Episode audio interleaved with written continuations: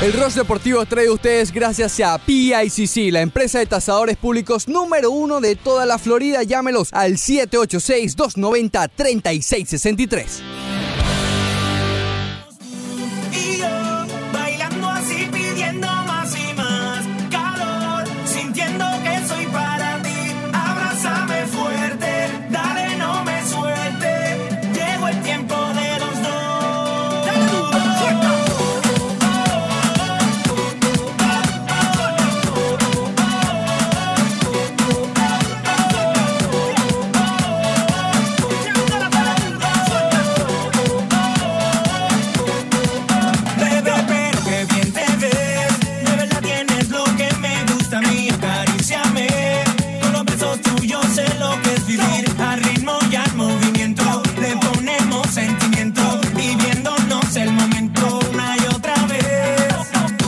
Así comienza el Rush Deportivo de hoy.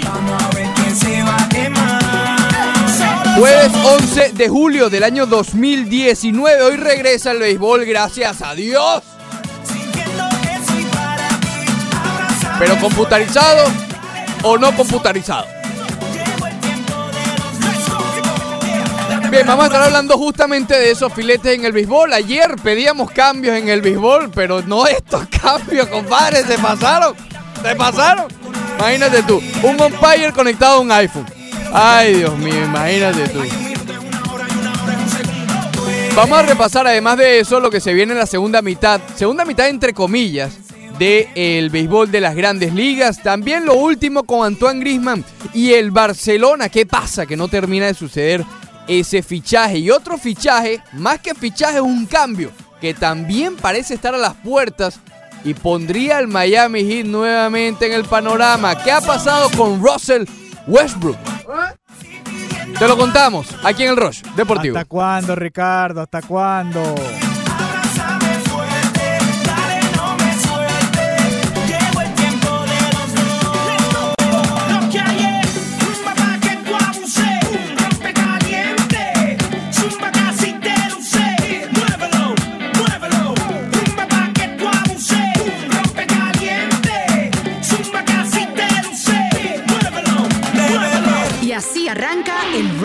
Deportivo. Buenos días, Leandro Soto Pirela, ¿cómo está usted? ¿Qué tal, Ricardo Montes de Oca Yepes? No he podido estar mejor, eh, sumamente descansado. Ayer aproveché que los deportes cesaron en su momento, eh, no hubo acción en la noche del dormiste a béisbol las de la 7 de la Grandes. Ligas.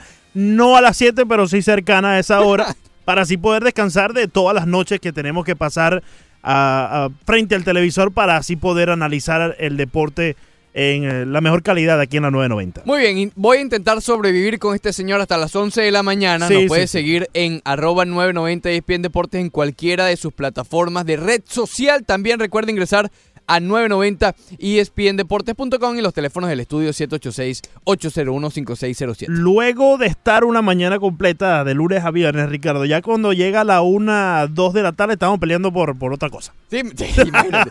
Nosotros empezamos a pelear a las 9 de la mañana deporte, ya después, mira, empieza política, lo que sea. Eh, oye, ayer, fíjate, me vi todos los ESPYs, compadre. ¿Te viste todos los EPIs? Todos yo los creo EPIs. que, te puedo ser sincero con esto, yo creo que nunca he visto un EPI completo. Yo creo que ni hasta la No, mitad. no, los EPIs Empiezo son- a ver al principio, que es cuando más emocionante está, pero ya después empieza a dar premios que yo ni siquiera reconozco al, jugador de cricket de por allá de No, lo de que pasa es que ellos lo hacen muy, eh, muy emocional. Cosa que no está mal y no es crítica, simplemente estoy diciendo lo que es los Lo hacen muy Oscar, en vez Oscar. de muy Grammy. Correcto. Aunque hay muchos premios que los dan antes del arranque de la, de la claro, porque premiación. no da tiempo para tanto. claro, pero no no deberían ni existir. Eh, No, como no va a existir, Ricardo. Hay algunos medio flojitos. Bueno, pero, pero sí son otros premios. Ahorita debemos repasar a ver cuáles son los premios flow y los premios no tan flow. Pero le homenajea- homenajearon a un, a un coach que por su apellido me imagino que tiene eh, eh, descendencia o ascendencia latina. Brother, no tiene brazos ni piernas. Y el hombre es coach de fútbol americano. Y el hombre pega gritos y te insulta. y, Sí, sí, eh, Realmente una...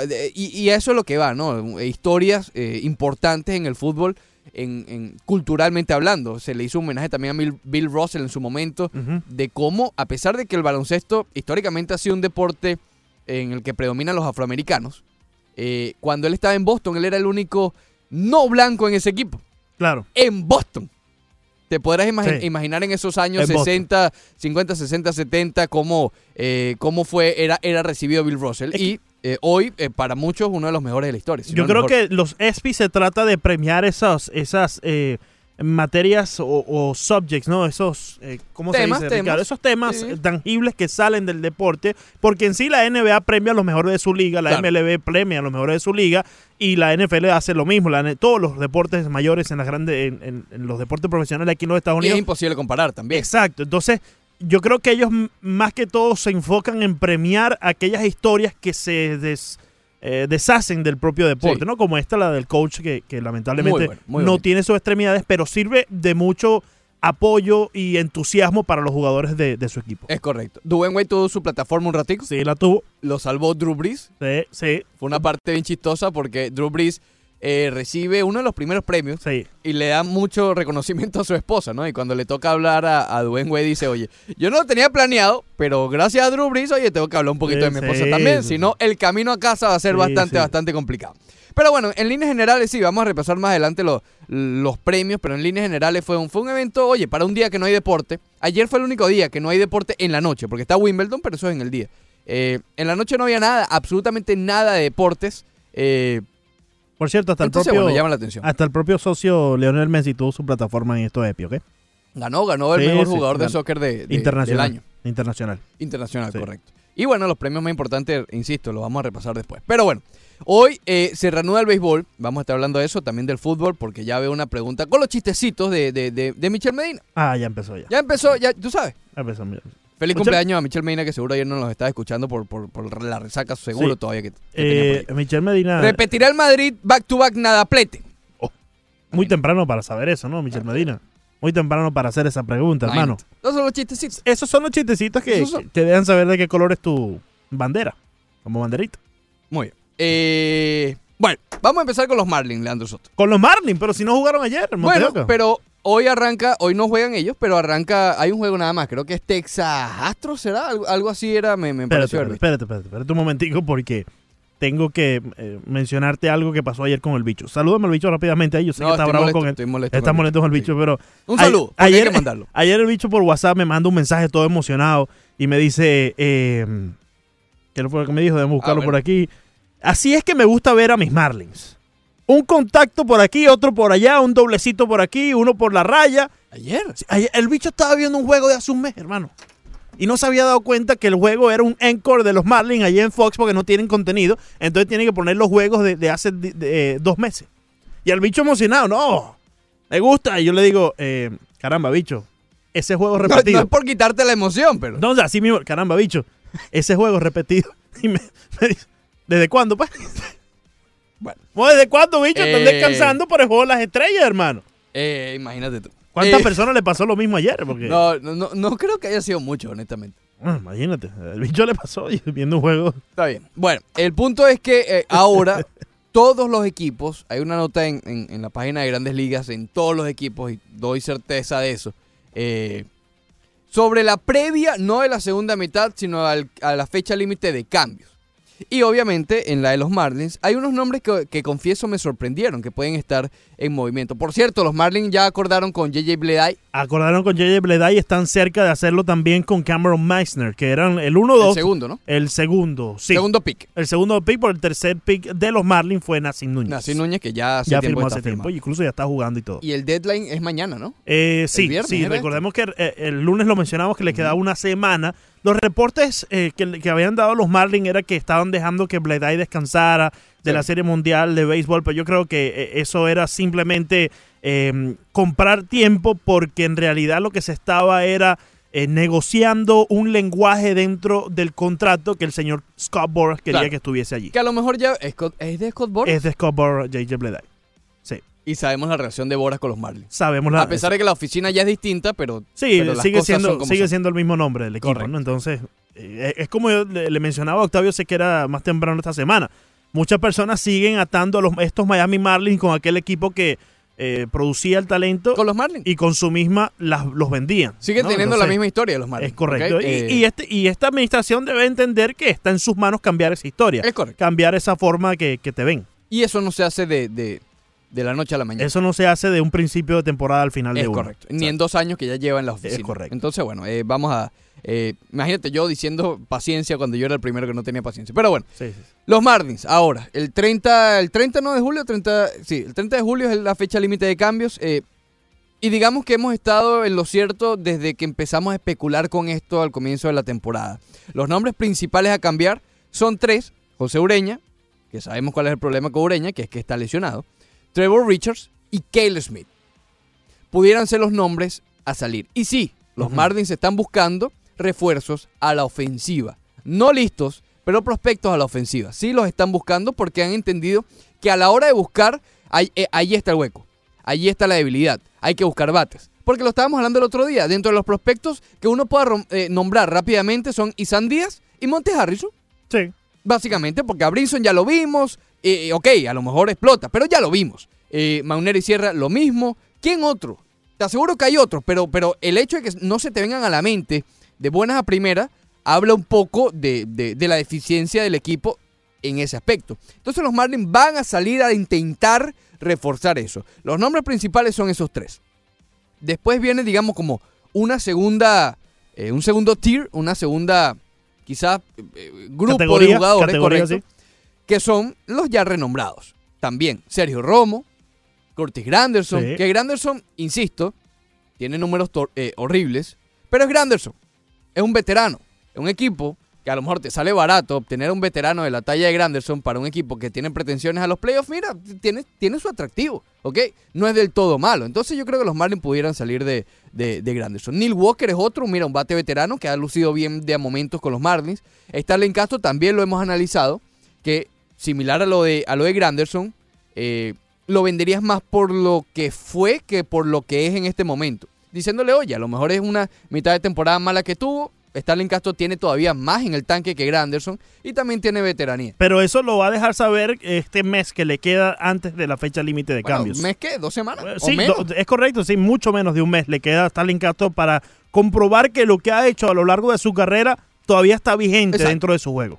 Pero con todo y eso, yo creo que hoy, vamos a suponer que hoy es la fecha límite de cambios, yo creo que hoy con un buen discurso tú puedes vender a Stalin Castro. Obviamente no con, con el mismo... A ver, es que ponte, ponte de la siguiente manera, falta una semana y media. Tú eres un equipo contendor, conocedor de béisbol. Una racha de una semana y media te va, te va a hacer cambiar la opinión. Yo creo que la opinión con Stalin Castro es la misma ahora a que si se va de, de 20... No, yo, yo, 12. creo, yo creo que esa, esa semana y media, quizás hasta dos semanas, sí tiene mucho que ver. Porque te va a dejar saber que la calidad, por lo menos, o la capacidad de generar esos números todavía está ahí por Stalin Castro. Y no lo ha demostrado al principio de esta temporada. Bueno, de a momentos. Ha De- tenido sus sí, momentos. sí, de momentos que eso le ayuda también, ¿no? A poder demostrarse hacia un equipo que esté buscando eh, refuerzo para la postemporada. Pero yo creo que es muy importante porque si tiene dos semanas pésimas, tampoco vas a tomar un jugador que no tiene un momentum llegando hacia tu equipo, ¿no? Exacto, e- eso está bien y creo que eh, eh, eh, voy a irme por el camino del medio. Eh, yo creo que si se va de 20-12 bateando por encima de 500, el, el valor va a ser más o menos similar a que si se va de 27, de 26, promediando más o menos igual. Claro, si Sí. se va de 20-0, de Si se va de- 21, de- exacto, ahí yo creo que exacto. sí afecta. pero tienes que tener un momentum, tienes que tener ya algo que, que esté hablando por ti para que otro equipo se enamore de ti. Y a también vamos a estar claros. El hecho de que hay jugadores, como iba a decir, por cierto, no ganó ayer Yelich, el, el jugador más, eh, como la mayor sorpresa. No lo ganó, me sorprendió porque yo creo que el, el mayor salto en todos los deportes del año pasado fue Christian Yelich. Pero que, eh, Yelich, Dietrich, Real Muto no, pero ha habido muchos casos de jugadores que salen de los Marlins, que salen del ambiente y, y- y brillan, ¿no? Entonces yo creo que eso también, si tú estás del otro lado, dices, bueno, Starling Castro está, lo que pasa es que está aquí en Miami y no está bateando, a lo mejor viene para acá y empieza a batear. Ahora, eh, y, y, si eso lo hemos hablado, yo creo que a Stalin Castro le hace falta Un cambio de eh, aire. un cambio de aire, le hace falta emoción, le hace falta que esté motivado con un equipo que esté de cara Esa a la postemporada. Motivado es la palabra, correcto. Porque ahorita mismo Stalin Castro no tiene motivación y nos damos cuenta no solamente por sus números, sino también estando ahí en el estadio, sabemos sí. quién llega primero y quién llega de último, ¿no? Correcto. Dejémoslo ahí. Pero eh, eh, falta de motivación quizás es lo que le hace, eh, lo que no tiene eh, Stalin Castro para que sus números estén como estuvo cuando estaba con los Cubs de Chicago, como estuvo cuando estaba con los Yankees de Nueva York. Que por cierto, lo cambiaron justamente cuando llegaron a la postemporada. Lo mismo pasó con los eh, Chicago Cubs. Pero hay que ser sinceros, Pero el equipo estaba peleando igual. El equipo estaba peleando, correcto. Pero hay que ser sinceros en algo, ¿no? No podemos ponernos en mente que por un Starling Castro y para mantenernos en el caso de él, vamos a conseguir la próxima estrella No, de los no. Marlins. Tenemos que tener en mente que vamos a conseguir un muchacho que tenga proyección, pero que no sea un, un, un, un- un can't miss, como bien dice, uno que no pueda fallar en Garrett grandes ligas. Cooper, Exacto. capaz un poco más, un poco más joven. Un Garrett Cooper, imagínense, imagínense un Cooper Sí. un poco más joven. pero yo creo que ganamos más.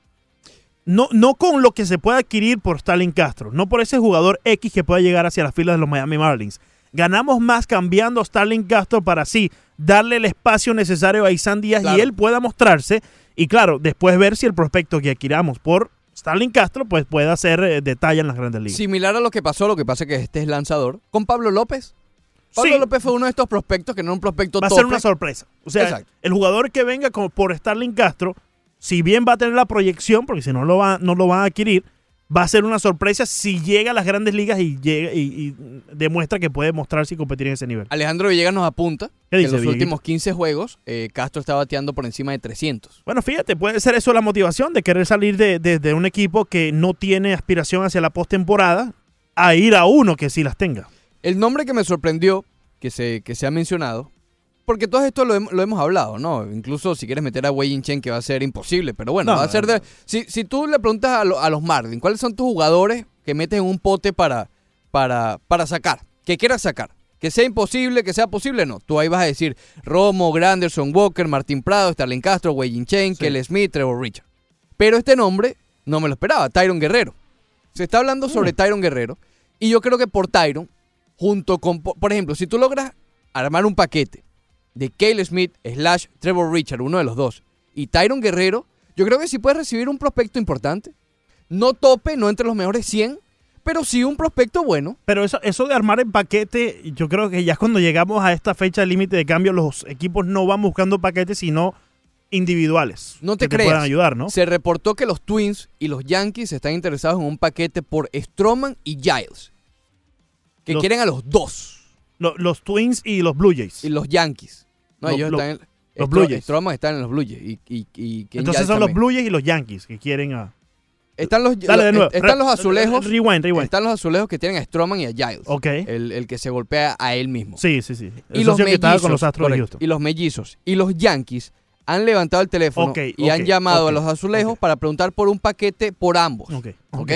Eh, lo cual llama. la- eh, eh, a ver, Stroman es mejor que, que, que Kel Smith. O por lo menos ha tenido un historial mayor que Kel Smith. Incluso que Trevor Richards. Exacto. Y Giles, más que Guerrero. Sin embargo, tú puedes decir que Giles está de salida y que Guerrero está. que lo puedes enderezar. ¿Ok? Por cierto, Rob Mendes era el... Ron Méndez, sí, Sí. el, el, el, eh, el que no tiene extremidades, Sí. el coach que realmente motivó a todo el mundo ayer en Los Ángeles en los premios ESPY. Pero ok, entonces, se está hablando de que hay mercado por abridor y por relevista. Ayer estaba viendo también los Astros de Houston, están desesperados buscando un abridor porque eh, Peacock no le, ha, no, la, eh, no le ha salido de nada. Es decir, Brad Peacock. Exacto. Ellos tienen muy bien la- los primeros tres. Obviamente, Verlander, Cole y, y Wade Miley. Que ha lucido bien, sólido, ¿ok? No de la talla de los dos primeros, pero sólido y con la experiencia de, de playoff cobra valor. Los Yankees están buscando también, un gran ejemplo, están preguntando por Stroman y Giles. Es decir, yo creo que sí, que sí va a haber mercado si tú decides cambiar a Trevor Richard, Kelly Smith y le agregas a Tyron Guerrero como un relevista, lanzallamas. Oye, yo creo que los Marlins con ese paquete podrían recibir algo interesante.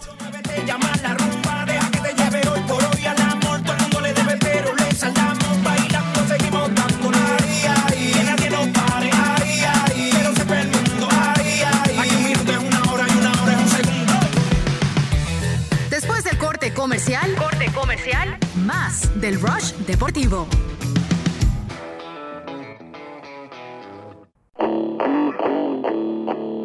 Seguimos con el Rush Deportivo.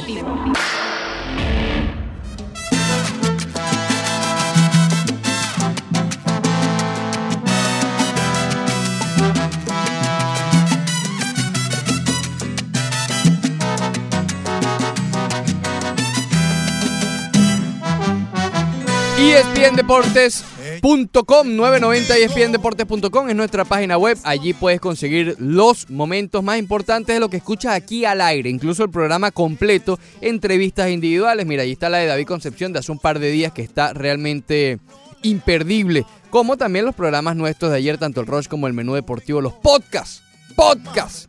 Por todos lados estamos. No, los podcasts, ese es, um, eh, digamos, una herramienta necesaria dentro de esta industria, Ricardo. Es correcto, sí, sí, sí. si no el futuro. Sí, Pero bueno, sí. Vamos a- a- ya por los socios. a tocar un par de fileticos. Primero quiero mandarle un saludo a David Hernández que dice... un saludo a David Hernández, eh. ¿Ustedes en verdad creen que sí es posible cambiar a Castro o Granderson? Yo pienso que nadie quiere esos paquetes porque para mí es lo que son. Eh, a ver, con, tú, es, depende del pitch de lo que te presente el equipo de los Marlins. Porque los Marlins te pueden decir, mira, si tú eres, vamos a, ver, mira, los propios cerveceros de Milwaukee, que han tenido problemas, eh, este año han decepcionado un poco, pero están en la pelea. Han pasado grandes lesiones con, con Lorenzo Kane, que se ha perdido bastante tiempo lesionado por, por, un, por el pulgar izquierdo, si mal no recuerdo. Ahora es que parece que está volviendo, pero en fin, no te hace falta, y ellos ya lo tuvieron el año pasado, una presencia veterana en el, en el clubhouse y también, bueno, un refuerzo para los jardines. Fíjate, los eh, Brewers de Milwaukee el año pasado fueron a adquirir a Jonathan Scope. Exacto. Y Jonathan Scope hasta ese momento no estaba teniendo las mejores campañas eh, de su carrera. Porque esto, a ver, el, el- el- el historial de Granderson es mucho más grande de lo que ha visto este año con, con los Marlins y además yo creo, y lo hemos hablado acá, no es tanto el problema contra Granderson, sino cómo lo han utilizado. Granderson a este punto de su carrera no está para ser titular, en lo absoluto. Granderson es una, como lo que fue, mira, ¿por qué no, han utilizado a Granderson como utilizaron a Ichiro en los años anteriores? Es tal cual. Mira, la presencia de Ichiro es sumamente valiosa. No estoy diciendo que Granderson sea Ichiro, pero es algo la figura es similar. Es un- una presencia veterana de cara a la postemporada, con mucha experiencia en playoff y bueno, un cuarto jardinero. Y con Castro le queda más en el tanque, es más o menos el mismo discurso, quizás con menos experiencia en postemporada, pero con experiencia, Sí. veterano y tiene más en el tanque. Y te juega segunda y te puede cubrir a lo mejor shortstop un, win- un inning, eh, qué sé yo, es, es un infield más. Yo creo que todos podemos estar de acuerdo que un turno al bate de Starling Castro o de Curtis Granderson en una postemporada es mucho más valioso de lo que ha sido, de bateador emergente, claro, es mucho más valioso de lo que ha sido un at-bat de Starling Castro o de Curtis Granderson al principio de la temporada con los. Marlins, cuando no habían ganado 10 juegos, mientras ya los demás equipos habían llegado a 20. Es correcto. Entonces yo creo que sí, que sí va a haber mercado, no sé, el precio, eh, si es lo que están buscando los Marlins, a lo mejor los Marlins deciden, no, prefiero quedarme con, Ca- con Castro. O prefiero quedarme con Granderson que por lo que me están ofreciendo. Pero creo que sí hay posibilidad. Sin embargo, lo, lo real, en un escenario realista, es hablar de Kelly Smith, de Trevor Richard y ahora de Tyron Guerrero que está siendo mencionado. Eh, Sí. creo- No, no me imaginé Tyron Guerrero. Ese nombre sí me toma por sorpresa. eh, porque eh, a él le lo han puesto en diferentes situaciones de este año. Ha respondido en algunas y hay en otras en las cuales no ha respondido. Incluso en las que sí ha respondido, ha llegado en otras instancias de juego o en otros partidos donde no lo ha hecho. Entonces ha estado eh, muy inestable Claro. la- el rol de Tyron Guerrero. Y si hay un equipo que lo va a adquirir, mm, siempre van es a buscar un pitcher que ya tenga un rol definido, ¿no? Sí. Como lo es Sergio Romo, que tú sabes que con los Marlins ha sido el Romo es cerrador otro, Romo es otro, correcto. y ha, eh, ha luchado contra los Marlins, eh, no contra los Marlins, con los Marlins, siendo el cerrador, ha puesto los números, pero sabes que si eres otro equipo lo puedes poner en un séptimo inning a cerrar el juego en esa instancia. Incluso de opener si quieres. Incluso de Open como lo usó lo ha hecho, exacto. Tampa Bay. La diferencia entre Tyron y, y- y- y Romo es que Romo ya, eh, ya alcanzó su techo. Si tú, y y a, a lo mejor tú ves a Romo como un préstamo de cuatro meses, ¿ok? O de menos, de, de la segunda mitad de temporada. Sí. Y a lo mejor con Guerrero dices, oye, lo, lo tengo acá, me refuerza y lo puedo pensar en un futuro. Tiene una recta de 100 millas, a lo mejor en mi sistema, en mi sistema lo puedo pulir más y puede terminar siendo el cerrador que quiero. Eh, tiene más valor por eso mismo. Entonces a lo mejor no tanto es que los Marlins se han rendido, sino que han entendido que quieren piezas. A lo mejor ya ellos se hicieron ya la, eh, la idea de que necesitan piezas de bateo de prospectos. Tienen que soltar alguna fichita. Claro. Y una de esas fichitas con valor es Tyron Guerrero. Y hay que recordar aquel, aquella frase que, que nos dijo eh, aquella fuente, Ricardo, que ellos tienen 13 puestos dentro del roster en picheos. O sea, tienen 13 eh, puestos para pitchers dentro del roster de 25. Y vamos a estar claros, hay muchos prospectos de picheo en las ligas menores de los Marlins. Y hay que empezar a abrir puestos allí también, porque vamos a tener que darle chance a estos muchachos que vienen subiendo para que se muestren al Claro. nivel más alto. Así que no me extraña, no me extrañaría en lo absoluto que cambiaran. De hecho, lo hemos estado casi que pidiendo desde el comienzo, porque Kelly Smith empezó muy bien, pero por la edad, en este proceso de reconstrucción, a ver, los Marlins, por, por mucho que hablemos, siguen estan- estando de últimos en su división. ¿Qué importa tener un lanzador de 29, 30? Con el Rush Deportivo.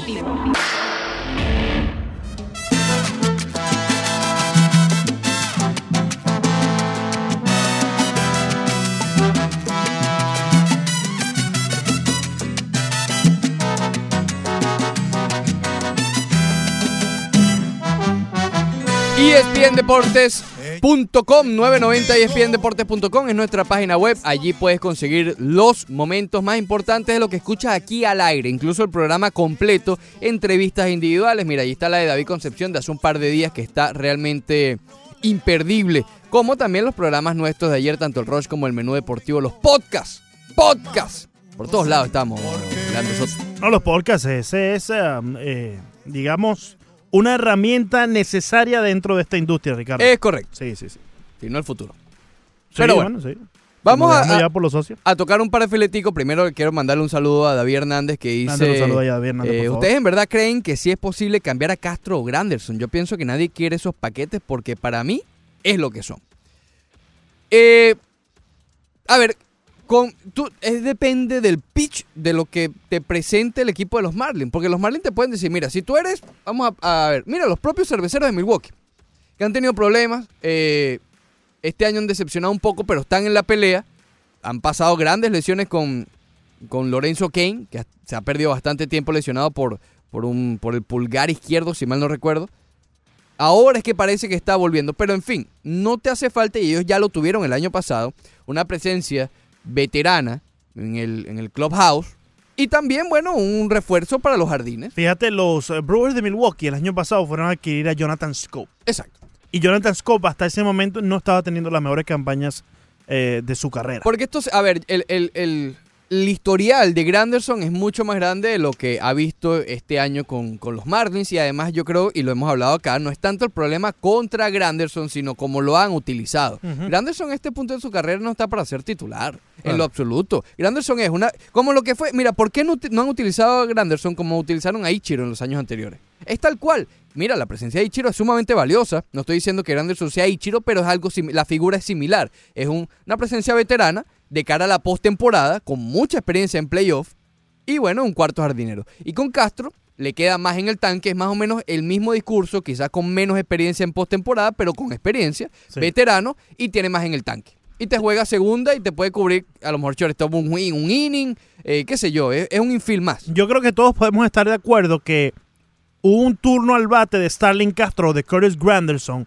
en una postemporada es mucho más valioso de lo que ha sido, de bateador emergente, claro, es mucho más valioso de lo que ha sido un at-bat de Starling Castro o de Curtis Granderson al principio de la temporada con los. Marlins, cuando no habían ganado 10 juegos, mientras ya los demás equipos habían llegado a 20. Es correcto. Entonces yo creo que sí, que sí va a haber mercado, no sé, el precio, eh, si es lo que están buscando los Marlins, a lo mejor los Marlins deciden, no, prefiero quedarme con, Ca- con Castro. O prefiero quedarme con Granderson que por lo que me están ofreciendo. Pero creo que sí hay posibilidad. Sin embargo, lo, lo real, en un escenario realista, es hablar de Kelly Smith, de Trevor Richard y ahora de Tyron Guerrero que está siendo mencionado. Eh, Sí. creo- No, no me imaginé Tyron Guerrero. Ese nombre sí me toma por sorpresa. eh, porque eh, a él le ha- lo han puesto en diferentes situaciones de este año. Ha respondido en algunas y hay en otras en las cuales no ha respondido. Incluso en las que sí ha respondido, ha llegado en otras instancias de juego o en otros partidos donde no lo ha hecho. Entonces ha estado eh, muy inestable Claro. la- el rol de Tyron Guerrero.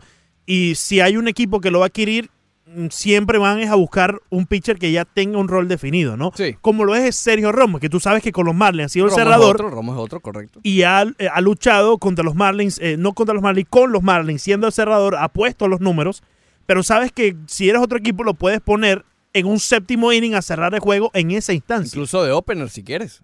Incluso de Open como lo usó lo ha hecho, exacto. Tampa Bay. La diferencia entre Tyron y, y- y- y Romo es que Romo ya, eh, ya alcanzó su techo. Si tú, y y a, a lo mejor tú ves a Romo como un préstamo de cuatro meses, ¿ok? O de menos, de, de la segunda mitad de temporada. Sí. Y a lo mejor con Guerrero dices, oye, lo, lo tengo acá, me refuerza y lo puedo pensar en un futuro. Tiene una recta de 100 millas, a lo mejor en mi sistema, en mi sistema lo puedo pulir más y puede terminar siendo el cerrador que quiero. Eh, tiene más valor por eso mismo. Entonces a lo mejor no tanto es que los Marlins se han rendido, sino que han entendido que quieren piezas. A lo mejor ya ellos se hicieron ya la, eh, la idea de que necesitan piezas de bateo de prospectos. Tienen que soltar alguna fichita. Claro. Y una de esas fichitas con valor es Tyron Guerrero. Y hay que recordar aquel, aquella frase que, que nos dijo eh, aquella fuente, Ricardo, que ellos tienen 13 puestos dentro del roster en picheos. O sea, tienen 13 eh, puestos para pitchers dentro del roster de 25. Y vamos a estar claros, hay muchos prospectos de picheo en las ligas menores de los Marlins. Y hay que empezar a abrir puestos allí también, porque vamos a tener que darle chance a estos muchachos que vienen subiendo para que se muestren al Claro. nivel más alto.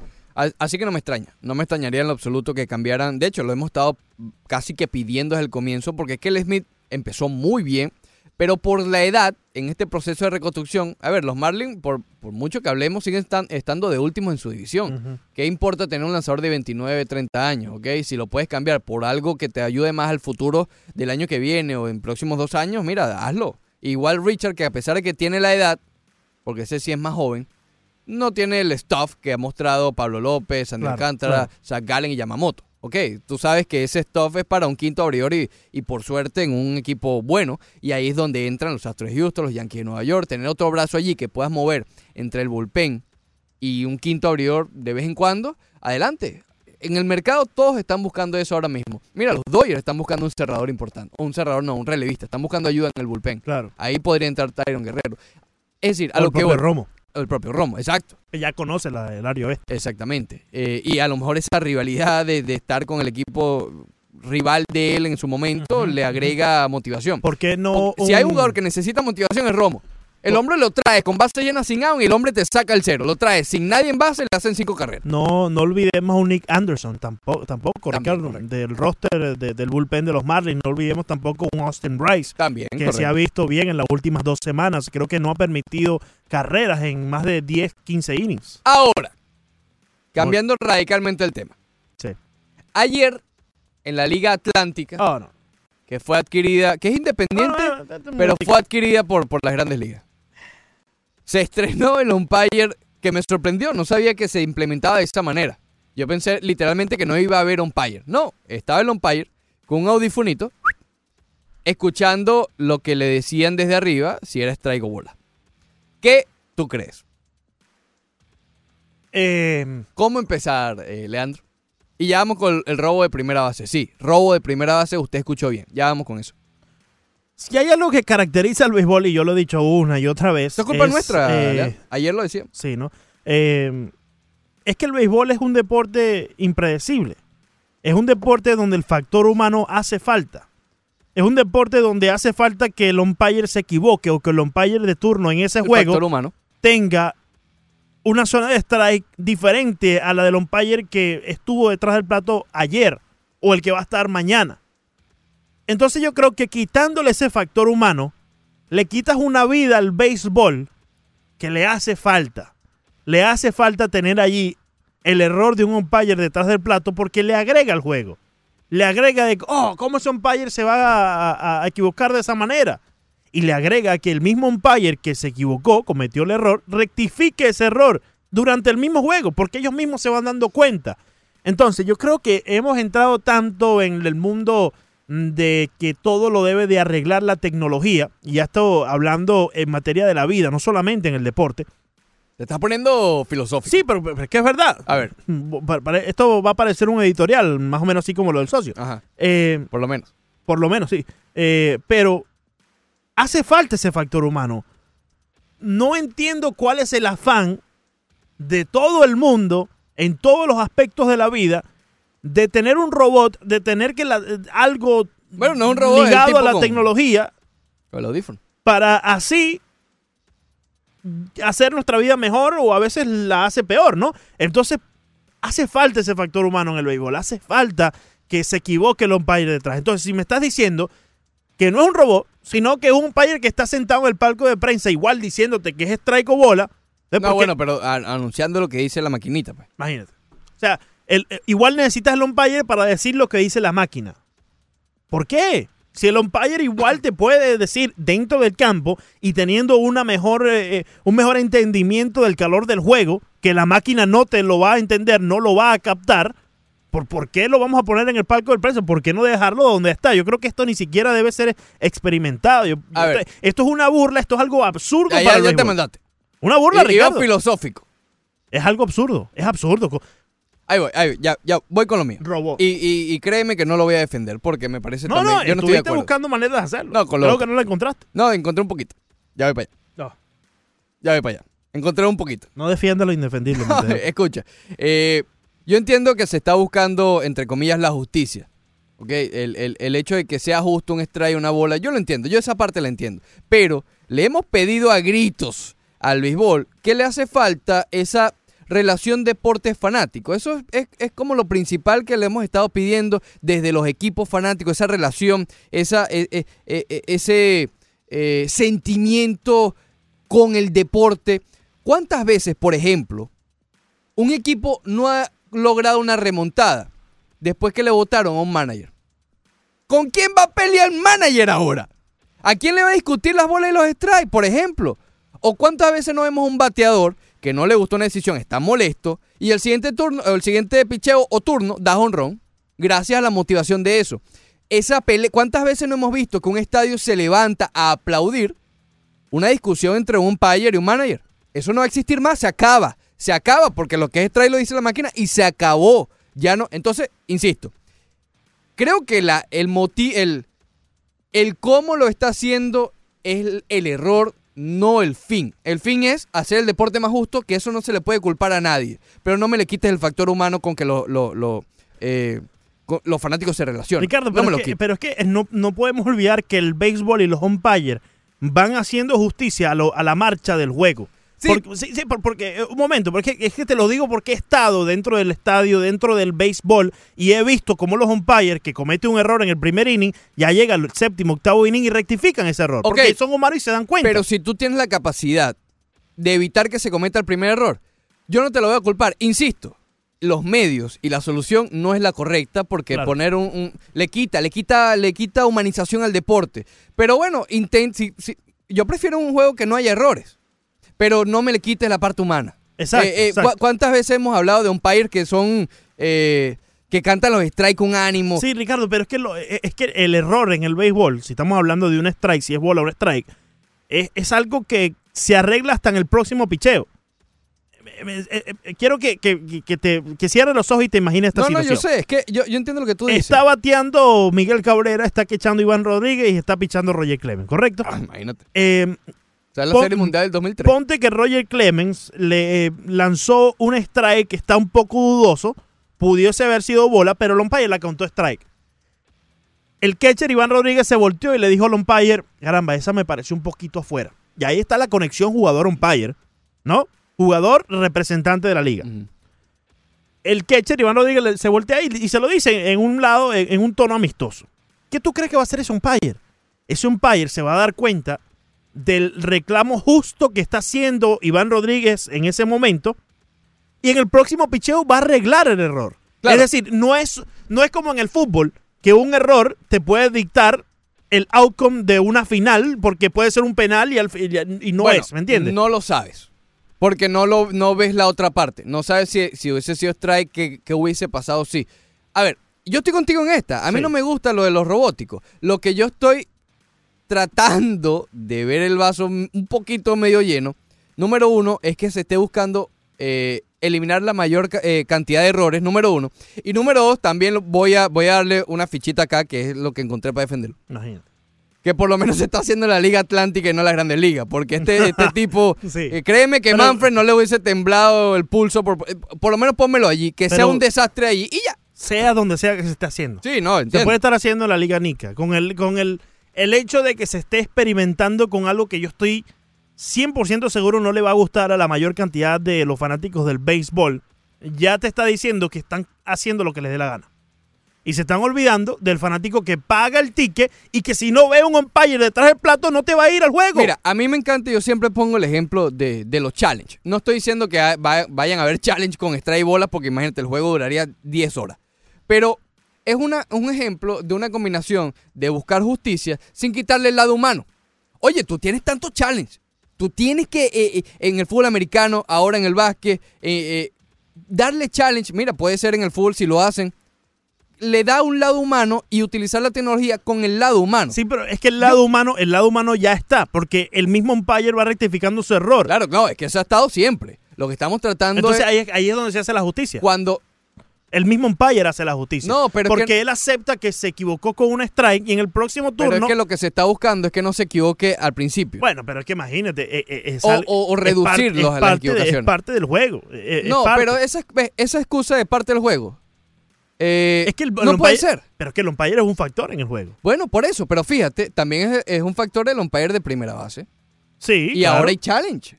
Entonces sigue estando el factor humano, pero se busca la justicia. Sí, pero es que estamos buscando la justicia ya en un out. No strike o bola. Strike por strike, que bola esa por es bola. la gran diferencia que te dije ahora. Exacto. A No- lo no- mejor. No, podemos tratar de buscar justicia strike por strike. Por eso el umpire va haciendo la justicia mediado, va, va avanzando el juego. No sabemos, no sabemos si Ojo, hay muchos umpires que no la hacen nunca. Que ¿no? esa es la diferencia. Si corre a primera y es out y tú sentiste que eres quieto, tú ahí tienes los dos escenarios.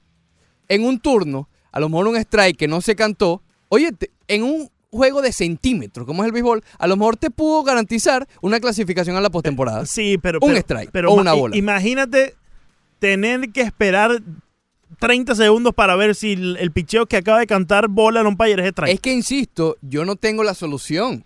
Y no creo que esta, la, la- la cuestión robótica, sea la solución. Lo que estoy tratando, tratando de sacar con pinza una intención de la cual la intención ha quedado un desastre, como creo que va a ser lo del robot, que a lo mejor no me sorprende y se da, eh, es, es buscar reducir el margen de error. Porque vamos a estar claros, hay un país que se, se les va la mano y hay otros que, se, que les empieza a reclamar y son tercos. sí, claro. Y esa es mi zona. Bueno, pero, pero fíjate, ¿no sería esto un tema de educar a los umpires de cierta forma para que Claro. no exista ese eh, eh, eh, esa molestia cuando te reclamen un strike, cuando te reclamen una Claro, bola? que haya a lo, Porque a lo cierto- mejor mayor educación, qué sé yo, Ah, o ten- no sé. Sí, tenemos que recordar también que dentro del reglamento dice que las bolas y los strikes no se discuten. Exacto, y, Entonces, y también debe ser tenemos que- votado de primero, Exacto. que no pasa. Entonces también debemos de, cumplir ese, ese reglamento para que así no mm, lleguemos al punto donde se molesta a los Y si no, te robo la primera. Es que igual si se molesta a los umpires, eso es lo que aplauden la gente en el público, Ricardo. Te robo ¿Te la gusta? primera. Te robo la primera. Ya venimos con Cada rato la llamabas, por ella preguntabas, muchas veces fastidiabas, sin motivo la celabas, ahora no puedes cambiar tu forma de ser. Después del corte comercial, corte comercial, más del Rush Deportivo.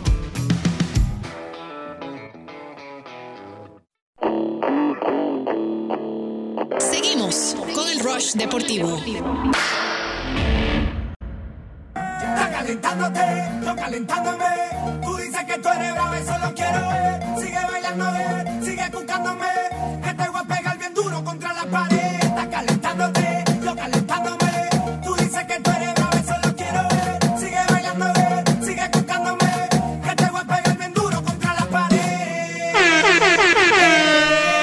Regresamos al Rose Deportivo, 9 de la mañana, 45 minutos. Hoy es 11 de julio del año 2019. Leandro Soto y Ricardo Montes de Oca hasta las 11 de la mañana. Seguidamente viene Menú Deportivo con Fernando Arriaza y Broderick Cerda. Muy bien, eh, quedó el filetico del robo en la primera base. Pero vamos a dejarlo marinando un poquito más. Y vamos a las líneas, al 786-801-5607. ¿Quién está por allí? Ya a esta hora nos acompaña José. Buenos días. José, bienvenido, ¿cómo estás? Y a los dos. ¿Cómo estás, mi hermano? Y a todos los oyentes. Eh, sí, mira, eh, yo quería decir una cosa. A, a mí me gustaría, no que hubiera un robot, pero sí que hubiera una comunicación del árbitro principal con una cabina que se dedique a decirle, oye, mira, eh, porque compadre, yo he visto juegos donde sí es verdad lo que tú dices, el árbitro eh, te lleva recio en una, se da cuenta y después te lleva, te, te- te la perdona.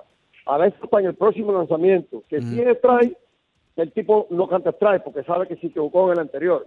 Pero hay un juego, el árbitro ha estado mal el juego entero. Sí. Entonces, una asistencia por un por un audífono que le digan, oye, eh, mira, no sé, trata de ver porque es verdad que estás cantando un poco de lanzamiento extraño de strike. Esa, esa es la opinión, que debe haber como un, Claro. un asistente, no para que esté el juego entero ahí, pero para juegos muy... que el árbitro está malo porque los dos equipos le están protestando y ya, ya tú sabes que el árbitro está mal. Es así. Oye, entonces sobre los Marlins, la opinión que yo tengo es que yo creo, yo lo oigo usted hablando, que si cambia este por este y el otro por el otro, a mí me parece que ellos están muy nuevos todavía. Ellos llevan solamente un año y medio. Ahora fue que llegaron al año y medio. Para estar pensando, ah, no es que le va- no es que yo quiero que se, que, que yo propongo que se pasen cinco años esperando a ver si explotan los muchachos. Pero, caballero, llevan un año y medio de, de juego, eh, hay que dejar cuántos jugadores buenísimos no empezaron mal. Mira, al mismo JD Martínez, contaba con los Astros, lo dejaron ir. Después llegó allá, eh, lo cogió un entrenador de Mateo y le dijo: Mira, todo así, así, así, y lo pulió.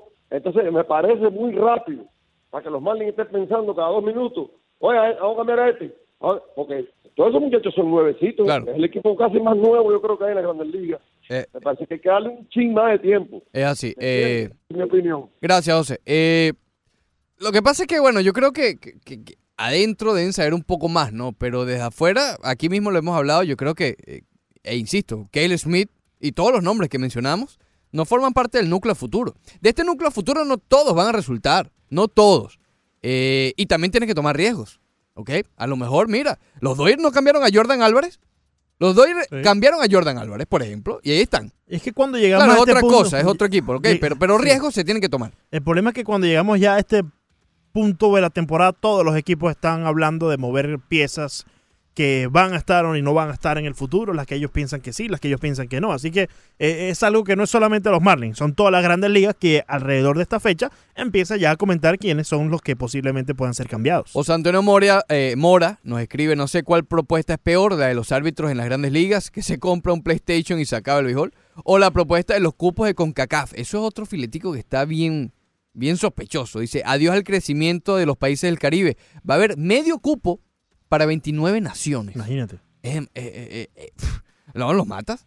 Los estás matando porque ni siquiera es un cupo. Es medio cupo, es decir, repechaje, qué sé yo. Tú después te, te- eh, estás tratando de analizar y de ver cómo hacer esto. Y yo creo que nadie lo entiende. Nadie lo entiende. Ricardo, 786-801-5607, buenos días. Bienvenido. ¿Qué pasa, muchachones? ¿Cómo te pasa por ahí? ¿Cómo estás, mi hermano? Eh, eh, eh, Leandro, si tú miras el cielo, está un poco nublado, Está nula. pero existe el azulito, el azulito siempre Sí, está ahí. sí, sí. Ya Richard Liu tiene partes azules ya, tiene pantalones de mezclilla, camisa azul clarita, entonces ya, ya se puede considerar un fanático del mejor del mundo. Sí. Mira, Richard Liu, A ver. atiende lo que te voy a decir. Estás hablando de Stanley Castro, estás hablando de grandes. Mira, cuando los Yankees soltaron a esos dos muertos, porque esos dos, los dos, los dos no hacen una caja de muertos. Fíjate, tú como el río, los dos caen perfectamente bien en una funeraria y que acaba de gente. O sea que, vaya, hablar de esos dos muertos es, es no hablar de nadie prácticamente. Mm, Están hablando de los cambios que pueden haber. sí. Los Marlins es posible que ganen unos 20 o 25 juegos más, porque ahora, ahora la cosa se, se, se, se pone peor. Mm. Ahora ya los bates, ahorita los bates empiezan a pesar y entonces empiezan los concheques. Sí, Granderson que lleva un buen paso. Tienen ocho turnos, ocho. increíblemente lo que hizo con los Yankees lo está haciendo con los Marlins. Está hecho un está peor que tanto. Entonces anda a saludar a mis amigos a la tú sabes que no puede faltar, yo Siempre, siempre. soy muy cordial. Siempre, Mis siempre. amigos a la Salúdame a Tony ahí, salúdame a Tony. fuera. A Jordi, saludame a Jordi No, también. No, no, no, no, atiéndeme. Yo a Tony le voy a saludar de vida, porque Tony lleva 14 años sufriendo. Tony, Tony, Tony prende el televisor y empieza a cuenta una novela mexicana y obviamente, mira sí. todo el que ha salido esto. Es que a Messi trabajando ahí No, a no. todo, de primer actor. Es increíble, es increíble. Bueno, es increíble lo de Tony. Pero déjame saludar a mi amigo Felipe y, y a mi amigo Jordi. Jordi. Yo no puedo ir contra de Messi porque Messi lleva 14 años dándome alegría, bro. 14 años. No había habido ningún barcelonista que me lleve tantos años de alegría. Oh. Entonces, cuando tú vas, cuando tú vas a buscar los récords, es el récord, tiene récord en goles, tiene récord en asistencia, tiene récord en regate y récord en creación de juego. Ricardo, te tengo una pregunta muy importante. ¿Quién te ha llenado más de, de alegría? Eh, Ricardo, déjame hablar. Te tengo una pregunta, Ricardo, un No momento. estamos hablando de triple, no estamos hablando de a doble, ni de borrones ni dobletes. Ricardo. Estamos hablando de, gol, de golazos, de asistenciazos, No, no, se mandó a de, correr. de creacionazos, No puedo preguntarle de todo lo que es el fútbol. Un abrazo. ¡Oh! Oh, es un abrazo al final, estuvo. Sospechoso. Yo le quería hacer pregunta, una pregunta. ¿Quién le ha llenado más de alegría? ¿Messi o el hipopótamo? Uno de las dos tiene que No, llenar, hermano. tiene que ser hipopótamo. ¿El hipopótamo No, no, esa Sí. es su mujer. No, bueno, ¿para qué le dice mujer. así? No le estoy diciendo yo. Alfredo, buenos días. Alfredo, bienvenido. Eh, sí, buenos días. ¿Cómo está, hermano? Usted sabe que eh, yo sí estoy 100% de acuerdo con, con el robot para cantar strike y bola. Ok. Y Leandro, eso que usted dice que el ampaya puede rectificar, sí, el ampaya puede rectificar si la pelota está más o menos en la zona, pero si es de una bola afuera, un wild, porque no le va a cantar un wild, le, le va a cantar strike. Es Bueno, decir, que sí. no siempre tiene la posibilidad. Sí, pero el, el pitcher siempre está alrededor de la zona, Alfredo. Sí, lo claro, lo que yo no quisiera, eh, eh, lo que no tiene sentido es que a la ampalla le estén diciendo si es extra y bola, Claro. si directamente en la misma pizarra pueden poner un letrero grande ahí con luces, la que es extra y la que es bola. La ampalla tiene que estar porque a veces tocan la bola y, y es out por regla, le da bateador, cuando viene una jugada en home tiene que decidir, cuando se reúnen. Maniquí, decir, entonces, eso, tenemos ahí, maniquí. tiene que estar. Y otra cosa, es decir, resumen, yo estoy muy de acuerdo con eso. Y por último, quisiera que ustedes le preguntaran a Octavio, porque yo creo que Octavio pocas veces yo lo he cogido en un, en un error. ¿Cómo Octavio va a decir que Christian Yeli es un pelotero de cinco herramientas? ¿De dónde? Ya, es decir, que Christian Yeli, además de empezar a batear fuerte, también cogió brazos. Sí. Eh, muchas Es gracias. verdad, dale. Eh, Ya, se lo vamos a decir a. es verdad. Sí, cuando yo, yo le iba a decir ayer, pero dije, no, no, deja, que diga pasar. su- Sí, A- porque ya, yo no voy a criticar más nunca a Cristian. Yo No, no. Me callo y ya. Cinco, cinco herramientas no tiene. No tiene, No, no, no, tiene y- brazos y creo que incluso tampoco roba base. Justamente, no, pero sí es rápido, sí puedes decir. Sí, rápido sí es. No sé si llega, es, un- es decente. Tanto como para decir que Eh, tiene esa herramienta. Yo creo que por encima, es un corredor por encima del promedio. Ok. Eh, no, no es un velocista, pero tampoco es, tú sabes. Eh, pero justamente como está el béisbol ahora mismo, ¿no crees que ha perdido un poco la categoría de las cinco herramientas? Digamos, con, buscando honrones ahora siempre, el contacto está un poco subvalorado ahora, ¿no? Sí, sumamente. Pues, sí, sí. ¿Es honrón, ponche o base por bola? Incluso la- el, el mismo robar base, pues. Fíjate que el roletazo ya los sabermétricos eh, lo ponen como una jugada eh, negativa. Una jugada que no tiene eh, frutos. Un roletazo que bien puede ser entre el short y tercera base. Claro que puede ser un hit. Claro, Que puede claro. ser un hit. Roletazo por el medio del campo, por ejemplo. Es delicado, Leandro, y te noto un poco frustrado. Y más adelante No, vamos a estar no. hablando con. Yo, yo no estoy frustrado, hermano, porque no sé, no, pon- no sé. Vamos a estar hablando más adelante con Francis Romero, que está metido completamente en la sabermetría para que pelee contigo ciertos conceptos. Eh, vamos a estar hablando con Francis Romero, efectivamente. Pero también vamos a estar eh, diciendo qué ha pasado con el Miami Heat, que lo prometí al principio, eso va a Correcto. ser en la próxima parte. Pero seguimos con las llamadas al 786-801-5607. Jordi, adelante, respóndele ahí a Azulito. Tiene minuto Adelante, y medio. Jordi. Minuto y medio, Jordi. Bueno, bueno, buenos, días, muchachos. Buenos días, rápido, rápido, rápido, no es rápido. Oye, ve, yo, tú tienes que ser objetivo en la vida. Tú, el Messi te ha dado mucha alegría, yo te entiendo. Sí, sí. Pero Messi te ha dado también mucha tristeza, tristeza. Por lo menos, los- por lo menos, mira, en Champions, en los dos últimos años, ha hecho los ridículos más grandes en la historia del fútbol Sí. europeo. Contra el, contra el Milán, que, con, con la Roma de Manola. ¿Se acuerda? ¿Se acuerda? Sí, sí, anótame ahí, anótame ahí. La Roma de Manola y después el año, este año con el Liverpool, cuatro goles, con el, el, el, el, cuarto gol eh, más ridículo del mundo, en que todo tu equipo estaba mirando para el cielo, igual que tú, mirando para el piso, igualitico. Ujú. Entonces, 10 años, 10 años, aparte de esos 10 años, 10 años. en que el Barcelona, el Barcelona ha quedado fuera de Champions, donde tu, tu ídolo no ha, no ha anotado un gol, uno, uno, en ninguna de las dos ni, ni, ni en la ida ni en la vuelta, y Barcelona al carret. Entonces tú tienes que ser objetivo en la vida, habla las cosas buenas, pero también di las cosas malas que hace tu Messi. 11 años, 22 partidos, solamente dos goles, en, en eliminaciones de Champions, que tu Messi no ha anotado, no ha Messi, anotado. no anotado. Tienes que ser objetivo. La vara objetiva tiene que tenerla siempre en la mano. Espectacular. Dígame. Muy bien. Magnífico. Eh, Jordi. gracias, Jordi. gracias. Oye, por cierto, estaba viendo que, que lo de Antoine Grisman cada vez está más cerca del Barcelona. Sin embargo, me llamó algo la atención. Es que se está planificando, mira, ya se está hablando de presentación y todo, pero se está planificando que no haya público en la presentación de Antoine Griezmann con el Barcelona para evitar cánticos, eh, insultos, eh, debido al video que hizo el año pasado con Piqué. ¿Y cómo vamos a hacer entonces cuando tengan que jugar? Bueno, ya es otra ¿Jugamos sin cosa. público? Yo me imagino. O sea, no entiendo esta burbuja que le quieren poner. Es decir, si el público quiere ir, mira, que vaya. Bueno, es decir, no, no entiendo. De por sí, si ya lo estás... Estamos cortando la libertad de expresión, ¿no? No, bueno, porque tú decides si vender un evento o no. Tú no estás en... ese- Ok, en- ok. Pero, eh, digamos, si ya lo estás cuidando antes de que ni siquiera esté en tu, eh, tengas la ficha en la mano, imagínate tú, ¿qué, qué es eso? Si tú sabes que a tu fanaticano le va a gustar el fichaje de cierto jugador, No ¿lo, lo va- hagas. ¿lo vas a hacer? no lo haga. Bueno, depende, o sea, tampoco te puedes medir siempre por, por los fanáticos, porque tú sabes cómo son. A lo mejor Griezmann llega, hace un hat en el primer juego y ya en el segundo se olvidó el videito Movistar con ¿O no con lo Piqué. hace? ¿O no lo hace? O no lo hace y lo critican. correcto. Charlie, buenos días. Charlie, bienvenido. Sí, buenos días, muchachos. ¿Cómo tú estás? Muy bien, mi hermano. ¿Y tú qué tal? Sí, tengo una incógnita ahí. Mi alma y mi cuerpo están vacíos porque ya terminó todo lo que es fútbol. Sí. Ahora esperando que... ¿Cuándo es que comienza la Liga Española, muchachos? Es a finales de agosto. Final de agosto, no te me digas. Sí. Oh, my God. Entonces, Sí. junio, julio y... Ah, ok. Sí, pero está la MLS, ¿no, muchacho. Ricardo? Sí. Está la MLS ahí, Charlie, para que te ponga a verla. Mira, muchachos, eh, yo oigo hablar ustedes, no he entrado muy en lleno, están hablando de que va a haber un robot detrás del home cantando eh, eh, a- a- De umpire. jugando el juego. ¿eh? Lo están experimentando hasta estos momentos, Sí, Charlie. o sea, literal, literalmente no va a haber una máquina atrás, sino es el mismo umpire con un audífono. No, sí, sí, sí, ya entiendo, pero no, eso le va a quitar la esencia del Sí, béisbol, claro. porque no es lo mismo que tú estés ahí en el home eh, con el bate en la mano y, y viene una bola que tú crees que es bola y te la canta el strike y entonces viene la, eh, la chispa eh, que enciende y empieza y queda Sí. viendo mal al umpire, ese contacto humano se va a perder, no, no tiene ningún sentido. Exactamente. Ahora, otra cosa, muchachos, para después que yo termine, después de esta pregunta, los voy a escuchar para la radio. Sí. ¿Quién está mejor eh, en el papel eh, con los jugadores que se están haciendo estas transacciones ahí entre el Real Madrid y el Barcelona? Bueno, me hago esa pregunta, me preocupo porque ustedes saben Sí, que entonces. yo soy como Ricardito, ¿me entiendes? Azul, azul. Azul, azul. Está bien, Cristian ¿Quién Castro. va- Sí.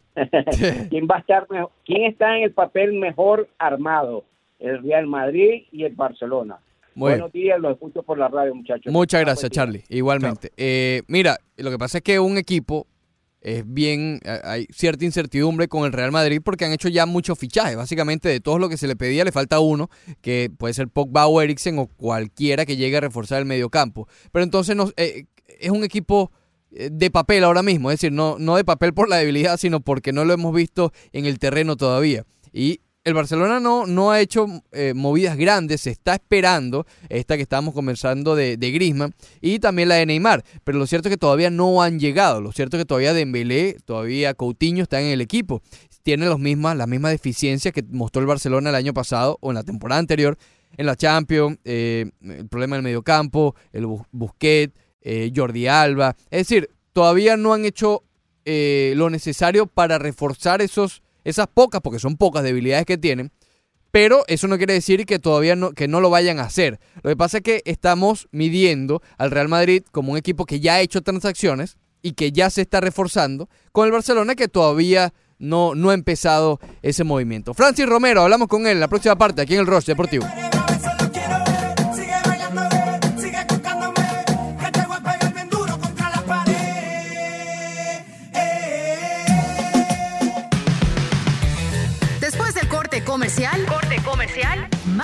Del Rush Deportivo.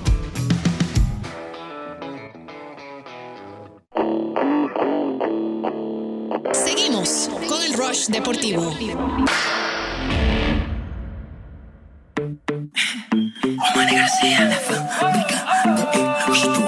Voy a hacer Mister todo el mundo, sensato del patio.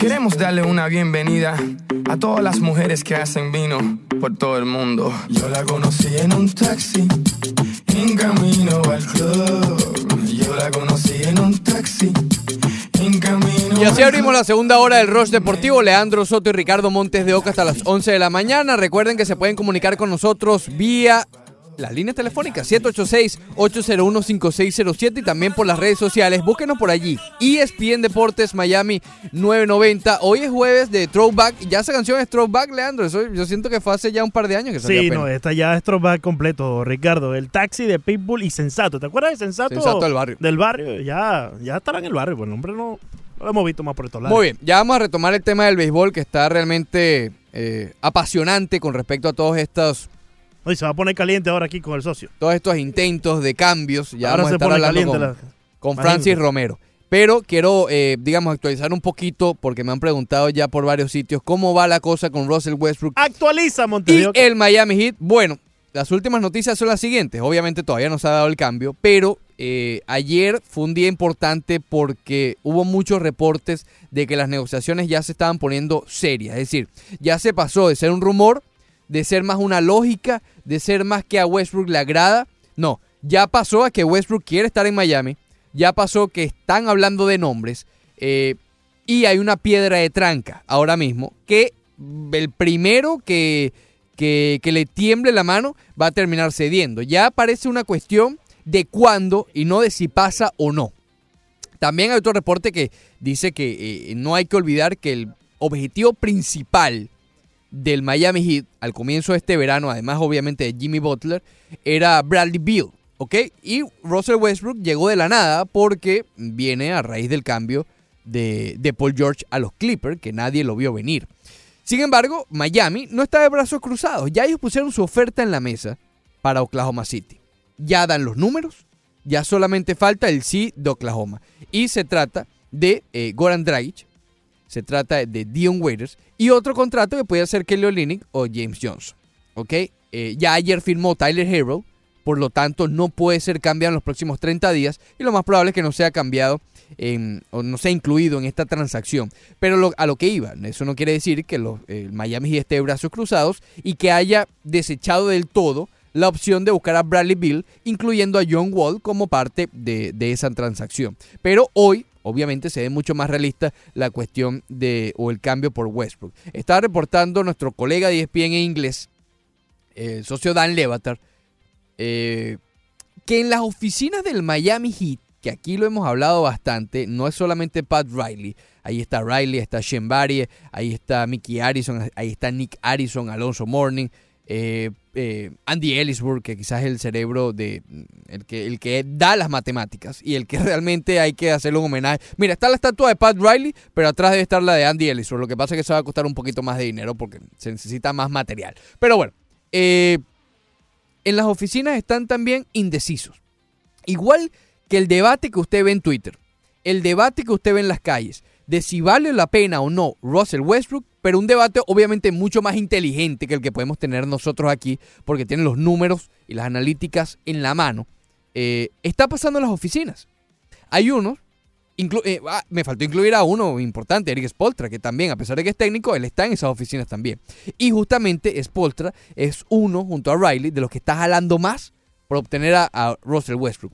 Hay otra parte en la oficina, para que tengan una idea, que están considerando y analizando seriamente si Goran Dragic te aporta más que Russell Westbrook. Parece una locura, porque lo parece. Lo que pasa es que Russell Westbrook es un caso bien llamativo, porque es complicado de analizar. Tiene, los tiene el triple doble, que volvió a promediar una temporada de triple doble. Pero en lo, que, en lo que respecta a eficiencia, es uno de los peores bases armadores de la NBA. Claro, te mete los puntos, te baja los rebotes, te reparte asistencias, pero a cuesta de qué? Te, te mete puntos lanzando 40% desde el campo, te da las asistencias al estilo de Rayon Rondo, que te pasa el balón quedando 3 segundos y no tienes otra opción sino lanzar, y obviamente vas a acumular muchas asistencias así. Tiene los rebotes porque Steven Adams te abre el campo para tener los rebotes. ¿Puede el Miami Heat volver a- a- pulir esa técnica de Russell Westbrook? Eso es lo que está en duda y es lo que se está debatiendo dentro de las oficinas del Miami Heat. Pero eh, evidentemente, a pesar de toda esta conversación, eh, si el precio no incluye ninguno de los jugadores del núcleo, ni un pick en el draft, tú tienes que hacer esa transacción, tú tienes que tomar ese riesgo. Olvídate de- del- tope salarial en el 2021 si estás haciendo estos movimientos sin tope salarial. ¿Tú qué vas a saber de aquí a allá qué pasa? A lo mejor, ah, eh, mira, porque también hay otra, otro factor que, que- que se involucra ahora mismo, porque se habla de la clase del 2021 que puede incluir a LeBron James, a Bradley Bill, pero es que ahora hay otro nombre que pudiera estar ahí involucrado y es Kawhi Leonard. Kawhi Leonard ayer sorprendió a todo el mundo y no firmó un contrato de cuatro años como se esperaba, sino lo firmó de tres, siendo el tercer año una opción del jugador, que sabemos cómo termina generalmente estas opciones de jugador y más cuando en el, en el 2021 se va a incrementar el tope salarial. Obviamente el hombre se va a salir y Kawhi Leonard va a ser agente libre. Entonces, está ese escenario también, pero vamos a lo mismo que hemos estado mencionando desde la semana pasada. ¿Ustedes ven que Pat Riley va a esperar dos años? ¿Se va a quedar de brazos cruzados?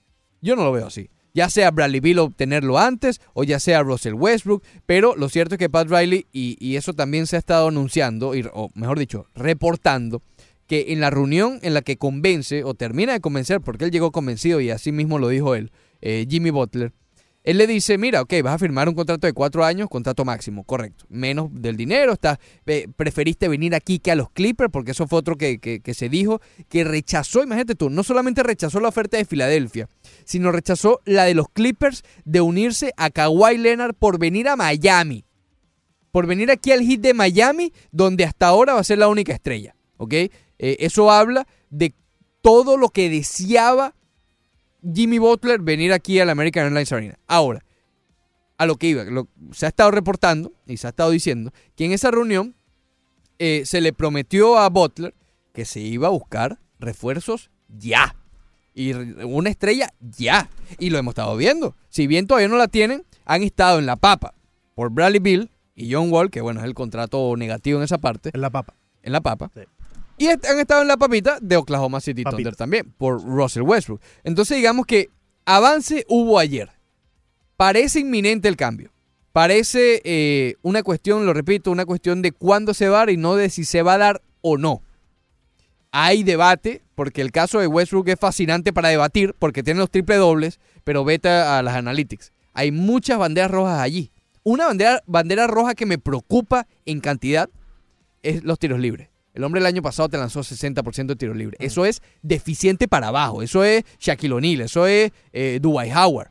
Y con Tyler Hero, ¿te acuerdas? Cuando comparábamos las estadísticas del college al, al profesional. Estaba mejor desde la línea de tiros libres. Sí, se basan mucho en eso porque eso habla muy bien eh, o te da un ejemplo muy claro de cómo está el, el tiro de dicho jugador. Si él es un buen, mira, si él es un buen tirador, si es un francotirador, un triplero, el hombre te va a lanzar bien de triple, de, perdón, de tiros libres, sí o sí. Lo otro es adaptarse, que si la línea un poco más atrás, eh, lo que sea. Pero eso es un, gran ejemplo de adaptación. Pero entonces también es un ejemplo de un declive importante, prominente en un jugador como Russell Westbrook, que ataca tanto el aro, que es tan físico. Estos jugadores físicos tienen que lanzar muy bien de, de tiros libres, porque es la única manera de detenerlos. Mira, lo vimos con Antetokounmpo en, la, en, las, en las finales de conferencia. Al final, el equipo de Toronto dijo, no, pues que me mate desde los tiros libres. Que me mate, que prefiero que me lance dos tiros libres a que, tenga una canasta fácil ahí en la pintura. Entonces, eh, Westbrook, que vive también en la pintura, porque no es un buen triplero, vive del físico, de su capacidad atlética, que obliga a sus rivales a cometerle foul, siendo la única manera de detenerlo, tienes que hacerlos pagar desde la línea de los tiros libres. ¿ok? Entonces, insisto, es un, es un tema de debate realmente interesante, porque si vamos al béisbol, ha pasado mucho en los últimos años. Que tú ves que, bueno, el año pasado, Scherzer contra DeGrom, por ejemplo. Aunque Scherzer no era de los peores en la eficiencia, pero tú puedes decir, bueno, acumuló eh, los registros totales de victorias, de ponches, pero a lo mejor la efectividad de DeGrom fue mejor. Bueno, algo similar va por allí. Él tiene el total de rebotes, el total de puntos, el total de asistencias, pero cuando ves lo que le costó de, eh, de efectividad, de tantos tiros al aro, de, de- de este tipo de asistencia, faltando poco en el reloj de, de posesión, es que te das cuenta que sí, que es un tema bastante interesante. Por otra parte, ya en, lo, en, lo- en- el presente, ayer el Miami perdió por primera vez en la Summer League. Estaban 6-0. Ay, les remontaron, eh, estaban ganando como por 25, algo así, y Mm. perdieron. Pero, insisto, estos juegos son de... ¿Te pusiste a ver ayer el Summer League, Ricardo? Ah, imagínate. Caramba. Vi Summer League y vi los ESPYs. Y vi el concierto de Prime Video. Imagínate tú. Ayer, ayer fue lamentable. Ejemplar lo tuyo ayer. No, no, ayer fue, ayer fue De, lamentable. de aplausos. No, muchas gracias, muchas gracias. Pero Tyler Hero lució muy bien, muy bien. Ese muchacho, eh, me atrevo a decir, ha sido el mejor novato de- de- de- del draft en esta Summer League. Insisto, es la Summer League. Es un, hay que tomar con pinzas esos temas, de ese, lo que se vea en la Summer League, pero es lo único que tenemos ahora mismo. Y si en lo único que tenemos ahora mismo, el pick del Miami Heat, que fue el número 13, ha sido el mejor que ha lucido, oye, es algo importante. Algo, claro, Zion Williamson, que estaba supuesto a ser el mejor también, jugó cinco minutos nada más. En el día que tembló en, el- en- en el- en Los Ángeles. Que se- En Las Vegas estaba él, ¿no? En Las Vegas. Se sintió en Las Vegas también. Y claro, en, el tabloncillo tuvieron que cancelar el juego y él salió lesionado. Y fíjate que en Los Ángeles los Dodgers estaban jugando contra los Diamondbacks, creo. Eso fue y una locura, tembló bro. en pleno juego y no No, dejaron padres, de... padres, padres los padres, contra los padres y los, y los Dodgers. Siguió el Y picheo. en pleno juego temblaba. Creo que estaba bateando Kike Hernández. Sí, que Hernández estaba bateando. Y como si nada. Como si- Se acercó el muchacho, el, el bad boy, a darle unas eh, pelotas al umpire y parece ser que Kike Hernández como que le preguntó al, al bad boy, ¿está temblando? Se, se- se interesó en preguntarle. Pero a mí más que me sorprende, o me sorprendió, más que los jugadores, los fanáticos sobre todo arriba. Sí, los fanáticos arriba, que eso se estaba sintiendo porque los mismos que estaban transmitiendo decían, obviamente, mientras más arriba estás, más se siente el temblor. Pero bueno, eso es lo último del Mándate Miami. a correr, Montes de Oca. Me mandé a correr. Mándate a correr, segmento Miami Heat, de Miami. NBA. ¿Westbrook o no Westbrook? Regresamos con tu filete. We- ¿Westbrook o no Westbrook? El taxi me lo paró. Después del corte comercial, corte comercial, más del Rush Deportivo.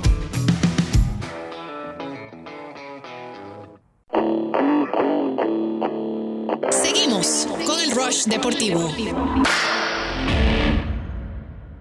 Llegamos a la disco, tú sabes que todo está encendido. Mujeres más arriba que eso es mío. Cuba, Lebron, el Clipicillo. Muy bien. Regresamos al Rush Deportivo, 990 espndeportes.com. Leandro Soto, Ricardo Montes de Oca y ahora se incorpora con nosotros un amigo de la casa, Francis Romero. Francis, ¿cómo estás? ¿Cómo están, hermano? Un placer otra vez estar aquí. El placer es nuestro, compadre, porque ahora vamos a retomar los filetes del béisbol. Que ya vi que mientras yo hablaba de NBA, Leandro siguió en el tema del béisbol, pero en las redes sociales. Sí. ¿Ok? Bueno, yo Eh, dejé que te mandaras a correr con la NBA y bueno, yo iba recaudando Pelea. No, no, cuéntanos qué pasó en la pausa. Eh, por cierto, antes de ir con eso, debemos recomendar el podcast Corazón del Juego del, Claro buen que co- sí, claro del sí. colega aquí, Francis Romero, que está bajo eh, Cinco Razones eh, Podcast, el network. Bueno, ¿qué pasó durante tu mandada a correr con la NBA? Estaba leyendo comentarios eh, de eh, Arturo Marcano, que siempre tiene una opinión fuerte acerca de, de los cambios de las grandes ligas y, y- y de toda la sabermetría en el béisbol, ¿no? Y abro comillas para leer su comentario y después aquí lo, lo debatamos en la mesa. Dice, los cambios que se experimentan en el béisbol tienen muchos fines y no van dirigidos a los que ya les gusta el juego.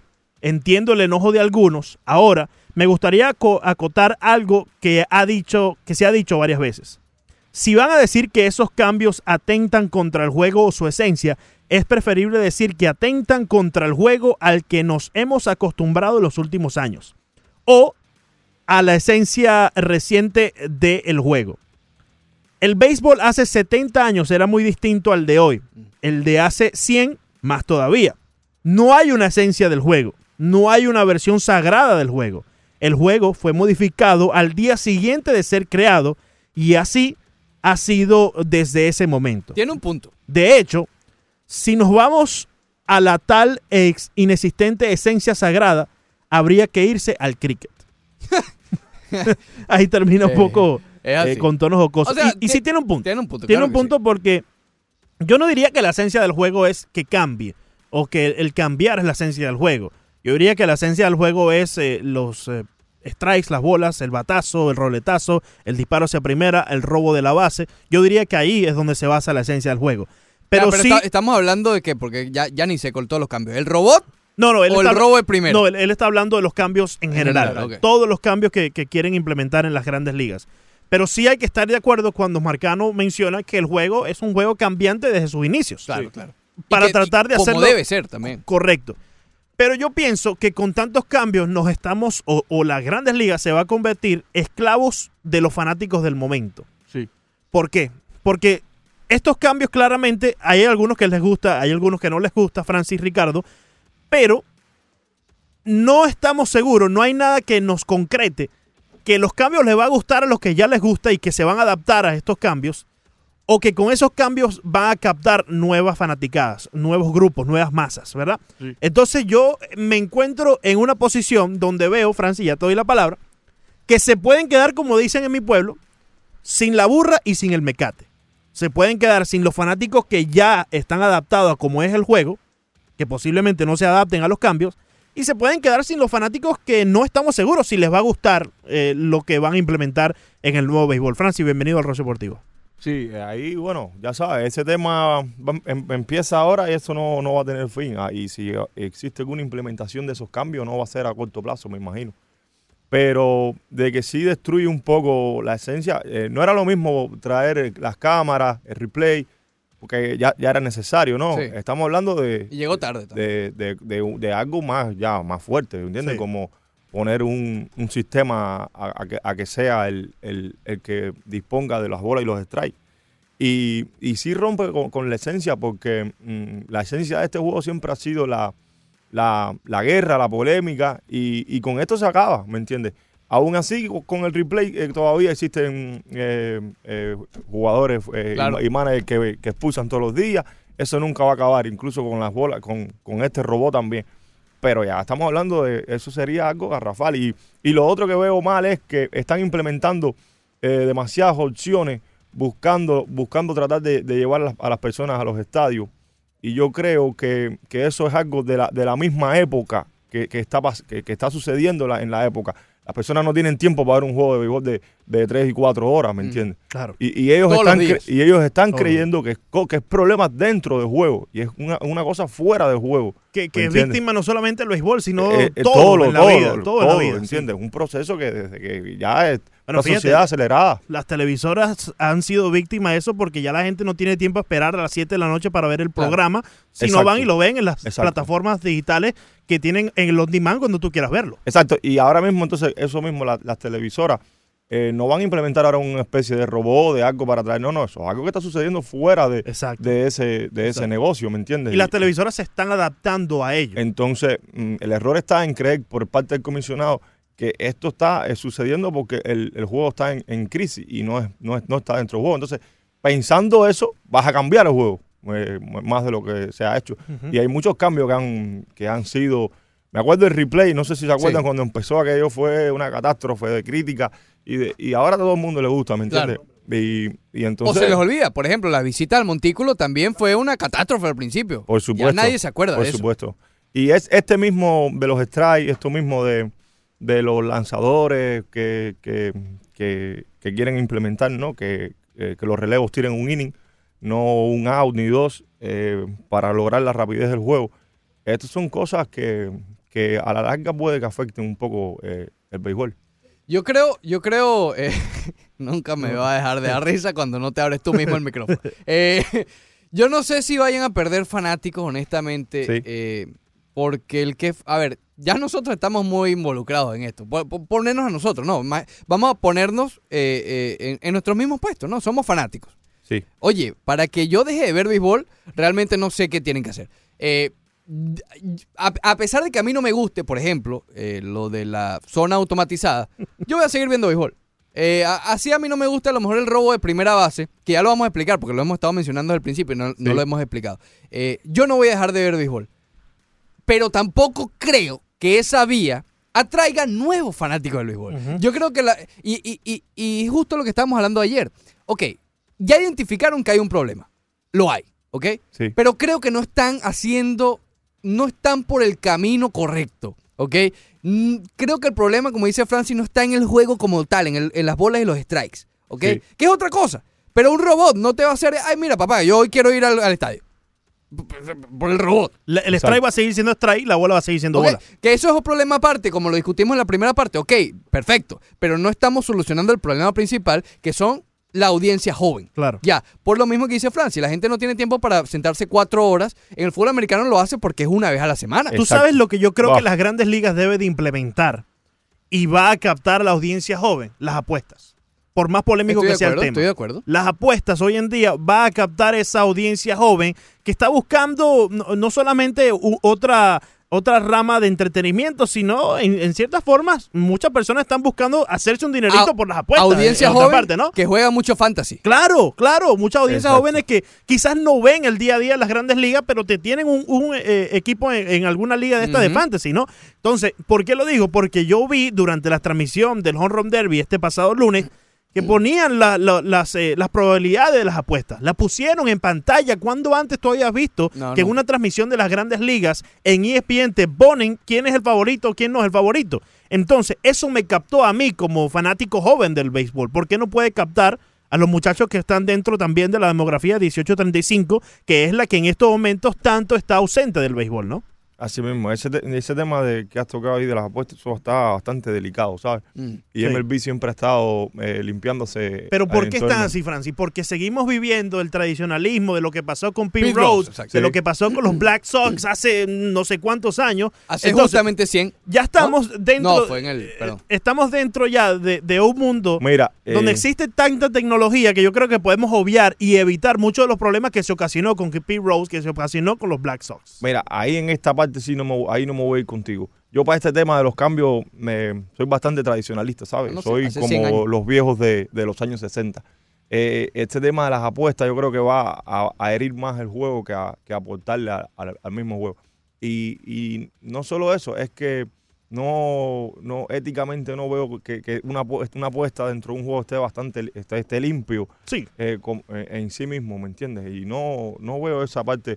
Ahí lo que hay que, hacer es un, un- un estudio del mercado, de las estrategias que deberían eh, eh, lograrse por MLB, buscar tres o cuatro especialistas sobre eso y ver en base a, a- a qué se está fallando en, en- en la entrada del, del público a los estadios. Si es algo que no se puede controlar, pues bueno, ya no cambies más el juego. Claro. Porque el juego, eh, eh, la gente no está dejando de ir a los estadios porque la zona de strike está mala o porque está el, el árbitro este cantando dos strikes menos un día o dos bolas más. La gente no está entrando por eso. Es, es- es un fenómeno más amplio que tiene que ver con todos los deportes, incluso no, ni siquiera. Ricardo estaba diciendo eso de la NFL, que cada una semana. Entonces, eso. Claro. eh, Es un plan, es decir, tú con la NFL, como es cuatro a veces hasta cinco horas, Sí. pero tú planificas ver ese juego con una semana de antelación a veces. entonces es un dilema tan grande que, Pasa, ¿no? Que no puedes cambiar tampoco eh, el- a- por- por- porque está sucediendo esto. Si tú dices, vamos a hacer los juegos a 7 innings o vamos a hacer los juegos a. a- Ahí sí estás cambiando el juego y entonces eso no lo puedes hacer. Entonces es un- una problemática grande. Yo creo que las cosas como están marchando, no creo que estén tan mal porque eh, todavía vemos algunas plazas de todos los días, más de 30 mil, 40 mil, Los Claro. Ángeles. Son plazas Sí. de béisbol. Y, y yo creo que ya esa excusa que se daba antes, ¿no? Que el juego es muy largo, eso ya la podemos ir obviando porque las es estadísticas... del problema. Las estadísticas ahorita están reflejando que el juego se ha cortado un Sí, poco. ha bajado, y ha los bajado. propios jugadores están poniendo su empeño para eh, pichar más rápido, Yo- para entrar al cajón de bateo más rápido. Yo creo que sí es un problema, más estoy con Francia, a lo mejor no hay una solución a eso y ya. Claro. Simplemente es lo que es y ya busca otras maneras, no de acortar el juego, porque mira, con todas estas decisiones, ¿cuánto han acortado? ¿Dos, tres, cuatro minutos? Sí, Sí. Ay, sí. ¿Tú, tú crees que alguien No planifica pesa. o no con diferencia no de cuatro o cinco No, no, minutos? Eso no nada, importa. para nada. Háblame Sí. de una hora. Claro. O de media hora, algo así, pero que eso no va a pasar. Ok, a menos que lo pongas a 7 innings, que imagínate, aunque no me extrañaría. Pero bueno, eh, yo creo que son, son dos problemas. Número uno, el tiempo. Y número dos, quizás la, la parte de las redes sociales. Aquí una vez lo conversamos, Francis, de Sí. que yo creo que las redes sociales afectan un poco por el ritmo del béisbol. Entre picheo, hay mucha gente que agarra el celular y se mete en Instagram. Sí. Tú- tú- la gente no se mete en Instagram por 2, 5 segundos. Te metes y cuando te- Ah, no eh, te das cuenta y ya vas 10 minutos allí. Sí, sí, Sí. sí. Y, se te olvidó ir para, no sé, lo que tenías que hacer. Y cuando levantas la mirada, hay hombre en segunda. Ya. O hay dos. ¿Sabes cuántas veces yo he estado.? Y eso te quiebra el hilo. Déjame chequear Instagram un momentico. Y estoy en Instagram media hora, 40 minutos y se me olvidó lavar los platos. Y después tengo un problema con la costeña. Exactamente. Entonces, hay poca gente que se sienta ahora Sí. realmente a ver el béisbol. Ujú. Picheo tras picheo. Como antes, que tú esperabas la pausa para, bueno, ir al baño o ir a la cocina o lo que sea. Ya no. Entonces, insisto, no estoy planteando soluciones porque no las tengo, pero creo que va más por allí la cosa del, del, del foco de atención del televidente que unas bolas y unas strikes. Claro, claro. Yo, yo te voy a decir, yo creo que una posible solución sería que en el próximo convenio eh, colectivo entre MLB y el sindicato Está peligroso eh, ese convenio. exista eh, algún tipo de modificación sobre cómo invierten los equipos su, su, su, su presupuesto y, y hacer alguna manera, de alguna manera hacer que los equipos compitan más. Eh, ahora mismo hay 8 o 9 equipos compitiendo. Es decir, extender ese número a 15 o 16 Claro. equipos. Y ahí yo creo que se están perdiendo fanáticos, porque ahora mismo en Baltimore eh, está declarado que ellos van a perder 4 o Sí, 5 sí, años. sí. ¿Quién quiere ir ahí? ¿Me entiendes? E- esa era otra cosa que se me olvidó decirlo, que lo tenía pendiente cuando Leandro planteó lo de las apuestas. Que más que las apuestas, a lo mejor darle un- una vuelta a fantasy. Exacto. Como han hecho otros deportes con FanDuel, con, no me acuerdo cuál era la otra página, eh, King, no sé qué cosa. Fan rules. Eh, eh, ajá, todas esas cosas. Que son cosas de fantasy con Sí. dinero involucrado, no Claro. son apuestas como tal. Pero bueno, a lo que el, creo que el punto de Leandro va y que estoy de acuerdo, no tanto como tal en la apuesta, sino en darle significado a algunos juegos que no tienen significado. Hay muchos encuentros hoy por hoy que, no, valen, No, no, nadie que no importan realmente. ¿Qué importa el juego número 78 entre los Marlins y los Mets? Claro. nada, nada. nada. Entonces, sí, es un eh, tiene que haber cierto balance, que yo creo que ese balance solamente hay una solución de obtenerlo y no se va a dar, que es lo del tope salarial. Eso no va a pasar. Pero es la única manera que tú puedas limitar a los Dodgers, limitar a, a- a los Yankees, a los Medias Rojas de no gastar tanto su dinero. un pequeño comedy break aquí con otro eh, tweet de Arturo Marcano. Dice, cuando vean un juego de béisbol y sale una propaganda de Viagra, se dan cuenta de cuál es la Es audiencia del, deporte, ¿no? Eso se ha dicho. Sí, sí, sí. Y es, es cómico, es chistoso, pero, Pero es realidad. es lo que está tratando de obviar las grandes ligas, que no sea una demográfica eh, alta, de 55 creo que es ahorita la- eh, el averaje, Sí. que sea al- que lo- los, eh, las personas más jóvenes, Claro. que en sí son los que te van a poner el billete en sí en las grandes Hay un juegos. problema y yo creo que ya lo están ide- identificando. No han dado con la solución, pero por lo menos lo están intentando. Y el problema no son con nosotros. Nosotros somos latinoamericanos, nosotros nos gusta la pelota y siempre nos va a gustar porque está en la sangre. Y los muchachos también van a ser así. Pero ustedes Pero- lo pueden ver en los muchachos jóvenes americanos. No, no hay esa pasión que tenemos nosotros. Claro, claro. Claro, hay obviamente. Hay sus excepciones, hay, hay sus excepciones. Pero que yo no sé si con todos estos cambios, Ricardo, No, tú y eso. yo, o muchos más, así como tú, yo y Francis, que nos gusta el béisbol, porque lo llevamos en la sangre, se van a adaptar a los cambios. Posiblemente ellos se van a ir del deporte porque ya no les va a gustar que no esté el umpire detrás del plato, por ejemplo. Pero tú sabes que yo creo que estar, pero- eh, esto es lo que dice Ricardo, esto es más bien sobre, recae sobre la sociedad que estamos viviendo ahora. Porque Claro. yo me recuerdo que en Cuba hace 20 años, eh, lo- eh, eh, no estoy hablando de otro béisbol, ¿me entiendes? Para compararlo, que creo que no solo es eh, un fenómeno de MLB. En Cuba hace mm, mm, 20 años había, no sé, cuán- más por ciento de audiencia, 20, 30 por ciento más de, de audiencia que lo que se ve ahora. Las personas solo quieren ver eh, postemporada, juegos definitorios. Y es por eso que me, me baso en, en esto de que los equipos compitan más durante más Claro, tiempo la temporada. Bueno, ya si llegaste a julio y, y tienes un récord perdedor, está bien, cambia el equipo. Pero que no, se, no, no te declares el primero de Claro, abril, sí. aquí mismo en, en- en el estadio de los Marlins, eh, Sí. las tres, eh, me- las, las- las tres eh, cosas que más se han vendido este año es el debut de Yamamoto y el- el- el- el- la gente está yendo al estadio para ver un, un prospecto que, que va a triunfar o que va a estar- ser parte de un equipo ganador dentro de tres años. Eso no. Y no estamos hablando de llenos tampoco. o sea, Exacto, y estamos hablando de un, de un, de un, de un lugar que tiene su, su base de aficionados fracturada. Y, Claro, que, y claro, que no está mal ni bien, simplemente es el momento del béisbol. Que Jeter antes del- de, la temporada ya ha dicho que básicamente su meta era incrementar la sensación en el estadio, ¿no? La, la- la experiencia en el La estadio. experiencia, sí. Que el producto en el terreno. Eso es un golpe, eso es un golpe. No es culpa de Jeter, no es culpa de los Marlins, es de, de lo que estamos viendo actualmente. la en el experiencia va a mejorar a la par del producto en el campo. Yo sé, yo sé que es el dinero y que quieren tener jugadores Claro. de 500 mil dólares eh, que salario mínimo ahí, pero eso, se- eso se puede mejorar, no sé, exigir que los equipos sean un poco más competitivos. Y Exigir seguro- que los equipos tengan que gastar cierto monto. Exacto, Que no, y te- que no tampoco- haya un límite como en la NBA, pero exigirles que Un tengas que, que- que gastar un mínimo. Es que correcto. ellos mismos fueron los que implantaron eso, porque ahora MLB está pagando a los equipos que menos eh, tienen en su presupuesto salarial Sí. eh, un bono por, por eso a final de temporada, ¿me entiendes? Ellos mismos implantaron eso. Entonces ahora están creyendo que, la, que los cambios están dentro de cosas esenciales del juego. Sí. Ahí yo creo que hay un, un error. Nos quedan eh, ciertos minutos en este segmento y también le vamos a dar espacio para que ustedes nos den su opinión al 786-801-5607. En los momentos contamos con Rolando y le damos la bienvenida. Buenos Rolando, días. bienvenido, ¿cómo estás? Buenos días, que diga, perdón.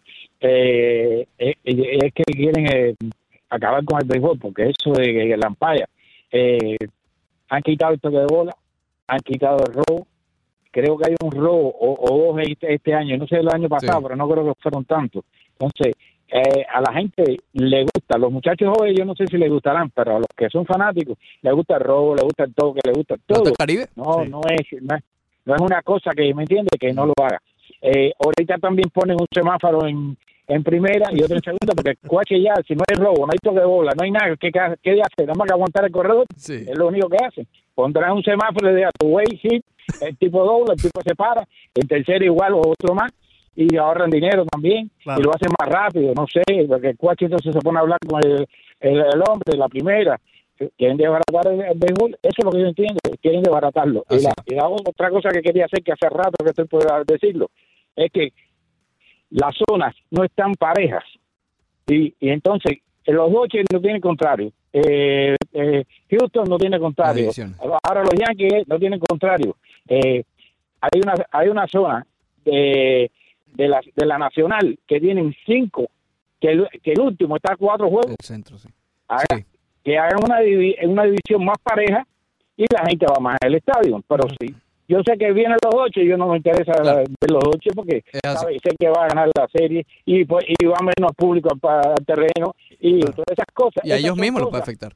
¿Entiendes? Eh, gracias, gra- gracias, Rolando. Eh, sí tiene un punto. Y, y es decir, eh, fíjate, lo del toque de bola, nadie ha- ah, lo ha prohibido. Simplemente la, la- tendencia sí. del juego fue hacia esa, Claro. hacia esa dirección. Son muchas cosas, muchos factores. Y yo creo que no, no está claro cuál es el problema.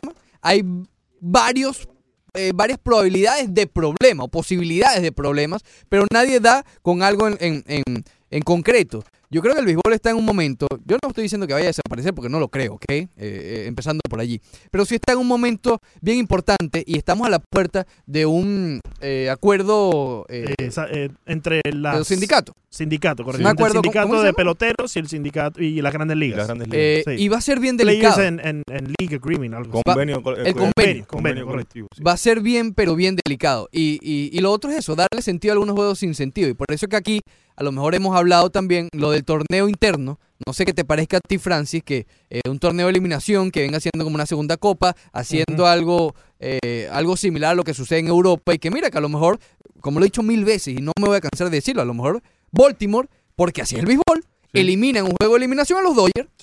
¿Entiendes? Sí. Entonces el equipo de los, de, de los Orioles, que sabe que no va a la Serie Mundial ni nada, oye, por lo menos está peleando por la Copa MLB, por decirlo de alguna Ah, manera. Ojo, también hay que tener cuidado que esta copa no se no no va a traspase tener lo que es la serie mundial. No, no, no, no. Exacto. Es la segunda copa. Exacto. Es la segunda copa. Y, y fíjate, el comentario de Rolando, nos estamos encontrando en esa posición donde si vamos a decir que la esencia del juego es cambiar, entonces lo- eh, día a día lo que estamos esperando cuál será el próximo cambio. Y entonces nos empezamos a especular, ah, seguro que van a poner un semáforo en segunda base, en tercera. El, el robo de la primera base. Dice que toda pelota está viva, que no esté en el aire, ¿ok? Eh, si el, el pitcher tiene la pelota y a lo mejor se le cae, el bateador puede correr a primera. O si O el pitcher un lanza un piconazo y la bloqueó el catcher y se fue un poco hacia la izquierda, el corredor de, pri- de que está en home puede intentar robarse la primera base, que me parece algo sumamente absurdo. Y lo vamos a tocar en el próximo segmento. Vamos a darle paso aquí a Antonio. Buenos días. Antonio, bienvenido. Buenos días, muchachos. A ver si ustedes me entienden mi, mi, mi comentario. A ver. Yo creo que esto es un problema de ADN, de herencia, de cuna. Porque mira, yo tengo 40 años, tengo un niño de dos años y yo juego béisbol con él. Tiene dos años y él me dice todo el tiempo, papá, la pelota, papá, la pelota, papá, pelota. Porque a mí me gusta el béisbol, a mí me gustan todos los deportes, pero yo pongo el béisbol un escalón por encima de todos los deportes. Esta generación de los sobrinos míos que tienen 15, 16, no les interesa porque están el día entero con un teléfono. Entonces, el juego de béisbol es un juego muy lento, como ustedes muy bien estaban comentando, y ellos no están para perder tiempo. Créeme que tienen eso en la cabeza. El, el béisbol nunca se va a acabar, porque siempre va a haber alguien que le va a gustar y, va a ser siempre algo here- hereditario, algo que el papá le va a dejar de herencia al hijo y el hijo va a, va, va- va a despertar con eso. Pero no hay- hagan lo que le hagan, no no van a cambiar el... No sé, no lo veo, no, yo lo veo de esta forma. Esto es algo como hereditario. Antonio, una pregunta, porque tú, tú bien dices que lo llevas en la sangre, pero tú como ya fanático del béisbol, ¿se implementa un cambio tal como poder robarte la primera base o como eliminar el umpire y poner un robot detrás del plato? ¿Te seguiría gustando este deporte? No, eso es como estar con una mujer y lavarla con cloro y con detergente antes de estar con ella. Ya regresamos. Después del Corte comercial. Corte comercial. Más del Rush Deportivo.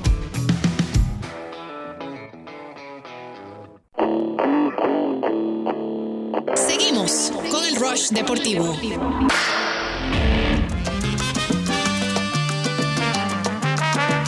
Regresamos al Rush Deportivo en este tema realmente Francis, te dije que no, interesante. Francis. Lo de las bases de primera base no se puede robar. No, está Francis. bueno, está No, bueno. no, no. Francis, te dije que no. ¿Te imaginas el que ahora stat- es sabermétrico, el, el stat que ha mandado a correr con el robo de primera base? No, no. No, no, no. ¿Cuánto llegó de home a primero? No, no, esto, es- esto es increíble. ¿no? Capacidad de reacción, apenas vio el well pitch, salí corriendo el hombre. ¿Tú Ex, ex velocity, el ex velocity de, de home a primera. En un turno de eso, una bola, dos estrellas. No, peor, en los turnos de eso de nueve picheos, tres y dos. Y de repente el hombre salió a correr. En el, ¿Pero qué es esto, compadre? Donde ¿Qué más te- interesante e intenso se pone el partido. Ver cuando un pitcher le dan foul tras foul tras foul, lleva 20 pichos y no ha sacado De el. repente, Y de repente flash para primera base. o sea, yo quiero ver ustedes. Ustedes se imaginan el Pablo Sandoval, el Kung Fu Panda, No, tratando pero- de robarse pero- pero- primera base. Espérate, Pablo no se roba ni la segunda. Bueno, pero por eso mismo. No, eso, eso es, es con. Eh, O sea, estamos hablando de que ya no se roba, ni Billy Hamilton se roba la segunda base. Y ahora estamos hablando de robarnos es, la que, primera. es que yo creo que esta es la respuesta a eso. Es respuesta errónea, pero pienso, me, me da la intención, me da la impresión. Caramba, pero si la respuesta está en hacer que se roben de nuevo la segunda base. Te puedes robar la segunda, ¿por qué te quieres robar primera? O sea, nos vamos a convertir en ladrones aquí. Pero si está en un slump, no sé, no sé, Len. Estás en un slum y te vas a robar primera. Bueno, te están pasando. No, no, no. No, no. Mira, Magnero y Sierra. eh, Francis, te dije que no, Tendría un segundo Francis. aire aquí en Miami. Imagina. Magnero y Sierra ya No, tenemos. vamos a volver a traer a Juan Pierre entonces. ¿Te imaginas? No, no. eh, Contratamos a Juan Pierre solamente para que se robe primera base. Listo, especialista. Un pinch hitter, imagínate. Van a traer pinch hitter para robarse la primera. Ah, yo no creo que eso Van a tener llegar. que empezar a televisar los juegos de la Liga Nica, pues yo creo que eso va a estar más interesante. ¿Tú te robarías la primera base? No, no, que voy a estar robando mi primera base. Tú, tú sabes que hay algo que, que llama la atención y también que, que habla del mal manejo de esta situación. Los ratings en el juego de estrellas superaron a los de la NBA del juego de estrellas. Ujú. Eh, en la postemporada, los ratings no son ningún tipo de problema. Es más, rompen récord. Claro. Serie mundial, El postemporada. Home Run Derby tuvo los mejores Exacto. rating desde el 2009. La gente está allí, pero no te está viendo el día a día. ¿Por qué esta gente que te está viendo el Home Derby, el juego de estrellas, no te está viendo todos los días? ¿Qué pasa? Vamos a preguntarle, pero no. Francis, por favor, ponme en contexto. Robo el primero. Sí, sí. Pasa algo, eh, eh, eh, violencia doméstica y, algo correcto. Está bien, mandan que 40 comisionados MLB ha destinado muchos recursos para, para otras cosas que no, que, no, que no influyen como en estos problemas que están sucediendo. Por ejemplo, ellos, fundaron un departamento de investigación eh, para todo, para cualquier tipo de, problema que exista sobre drogas, violencia doméstica de los jugadores. Y, y es lo que estábamos hablando aquí, que, que no han implementado otro tipo de estrategias para ver qué está pasando en el mercado y por qué las personas no están yendo. Yo, yo estoy seguro que una de las respuestas es por eso mismo, que los equipos no compiten. Y, y porque ahí está la, la diferencia en las postemporadas. Todas las postemporadas eh, se llenan todos los estadios y, y los ratings suben. Pero en una temporada tan larga de 162 juegos, 6 meses, eh, las personas, muchas personas no están destinados a, a seguir. ¿Crees que el problema es la, la- Yo creo que yo creo que hay varios problemas y, y uno de esos es que la- los equipos no están compitiendo, no están ganando y las personas no quieren ir a perder tiempo ni su dinero en algo que, que- que- que va a hacer dentro de tres o cuatro años. Entonces dicen, bueno, vamos a esperar tres o cuatro años y ahí está el problema. ¿Tú ves realista que se acorte la temporada? No, yo creo que eso, eso también destruiría un poco el juego. Ya hemos visto muchísimos cambios en el béisbol desde, el- desde los años 60. Yo creo que ese, para mí sería el peor. Exacto, yo soy, no, yo me opongo completamente a ese tipo de cambios, lo mismo de la estructura de, de la liga que de, que de las divisiones, quitarlas, que las divisiones y acortar tiempo de juego de, de innings, no, no, no, no, eso sí da sería garrafal y, y no creo que tampoco traiga a, a las personas a los estadios por tú hacer eso, ese tipo de cambios.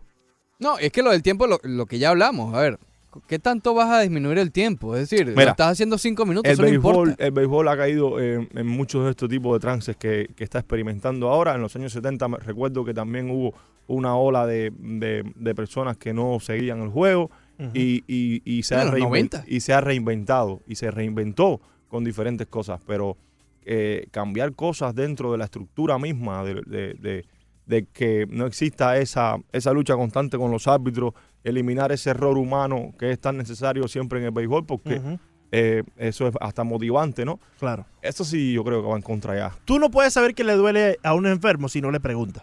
Sí. Entonces, ¿cómo Oh, vamos a saber? al- Sí. Eh, eh, que- que- sí. ¿Ah? Montes de Oca, ¿por qué te duele la cabeza? Erudito. Exacto. No sé por qué le duele la cabeza hasta que yo no le pregunte a Montes de Oca por qué le duele la cabeza. ¿Verdad? Entonces, si yo no sé por qué la gente está llegando, ¿por qué no voy y le pregunto a la gente que está dentro de la demografía? No entiendo, no Así entiendo. mismo. Hay, hay que- hay que hacer encuestas de, de mercadeo y, y buscar dónde está la raíz de que por qué las personas no están yendo a, los a los estadios. Y si, y si es un problema de la época, bueno, el béisbol eh, debe continuar así, aunque MLB gane menos dinero. Y, y en, en- en una época venidera eh, será mejor. Necesitas espacio para ver el juego, pero ella no te deja. La agenda. Give me a break costeñita. Comienza ahora. Llame ya. Muy bien, Francis. Esto es un servicio público que solemos hacer los jueves acá. Sí. Con una cortina eh, o una camita musical Prestada. del Rush Deportivo. Prestada de recap semanal, Francis. No Ya. te lo pierdas todos los sábados de 11 a 12, ¿viste? Ok. Muy bien. Sí, sí. Eh, Oye, ma- eh, eh, el Escucha sábado, pa' eso. este sábado eres protagonista.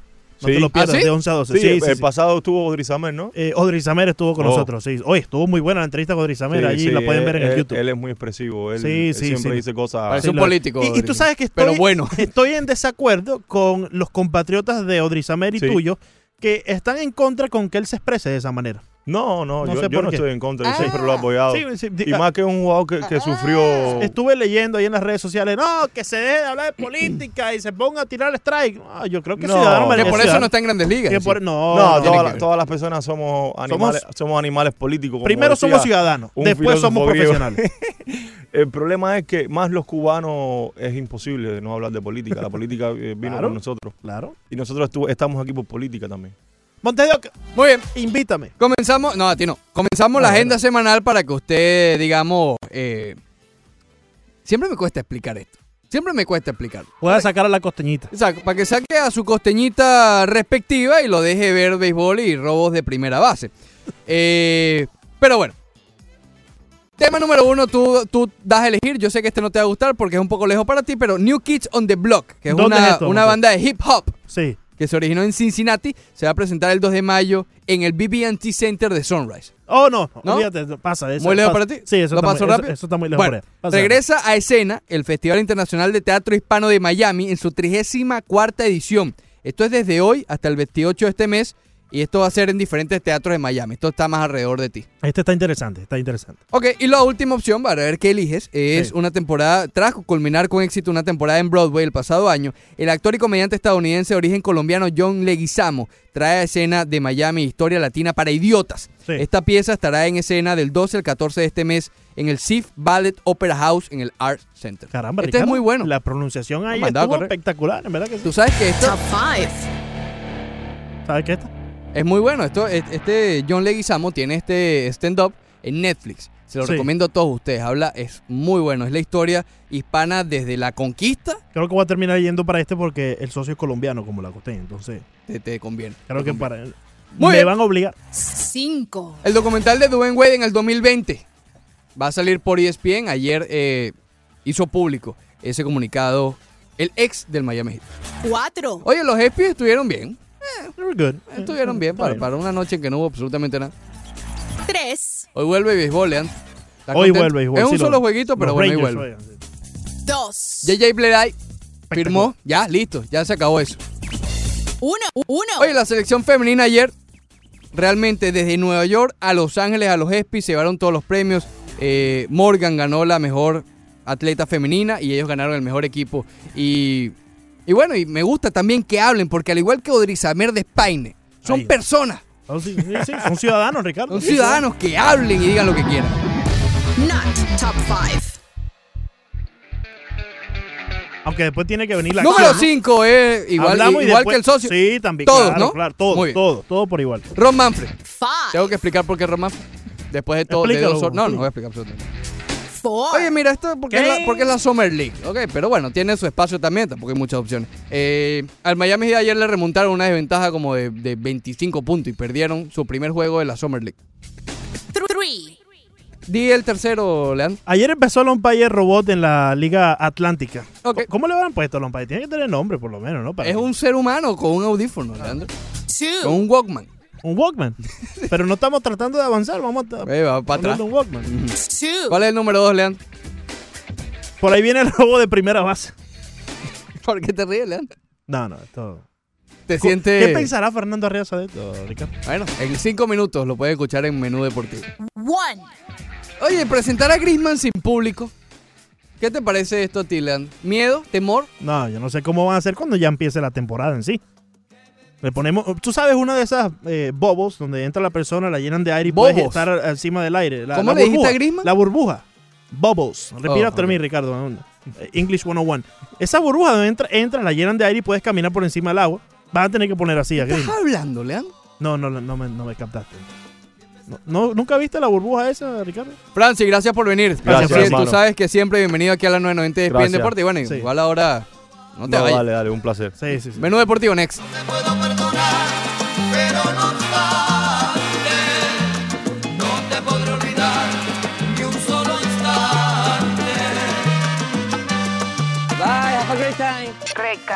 Hablando.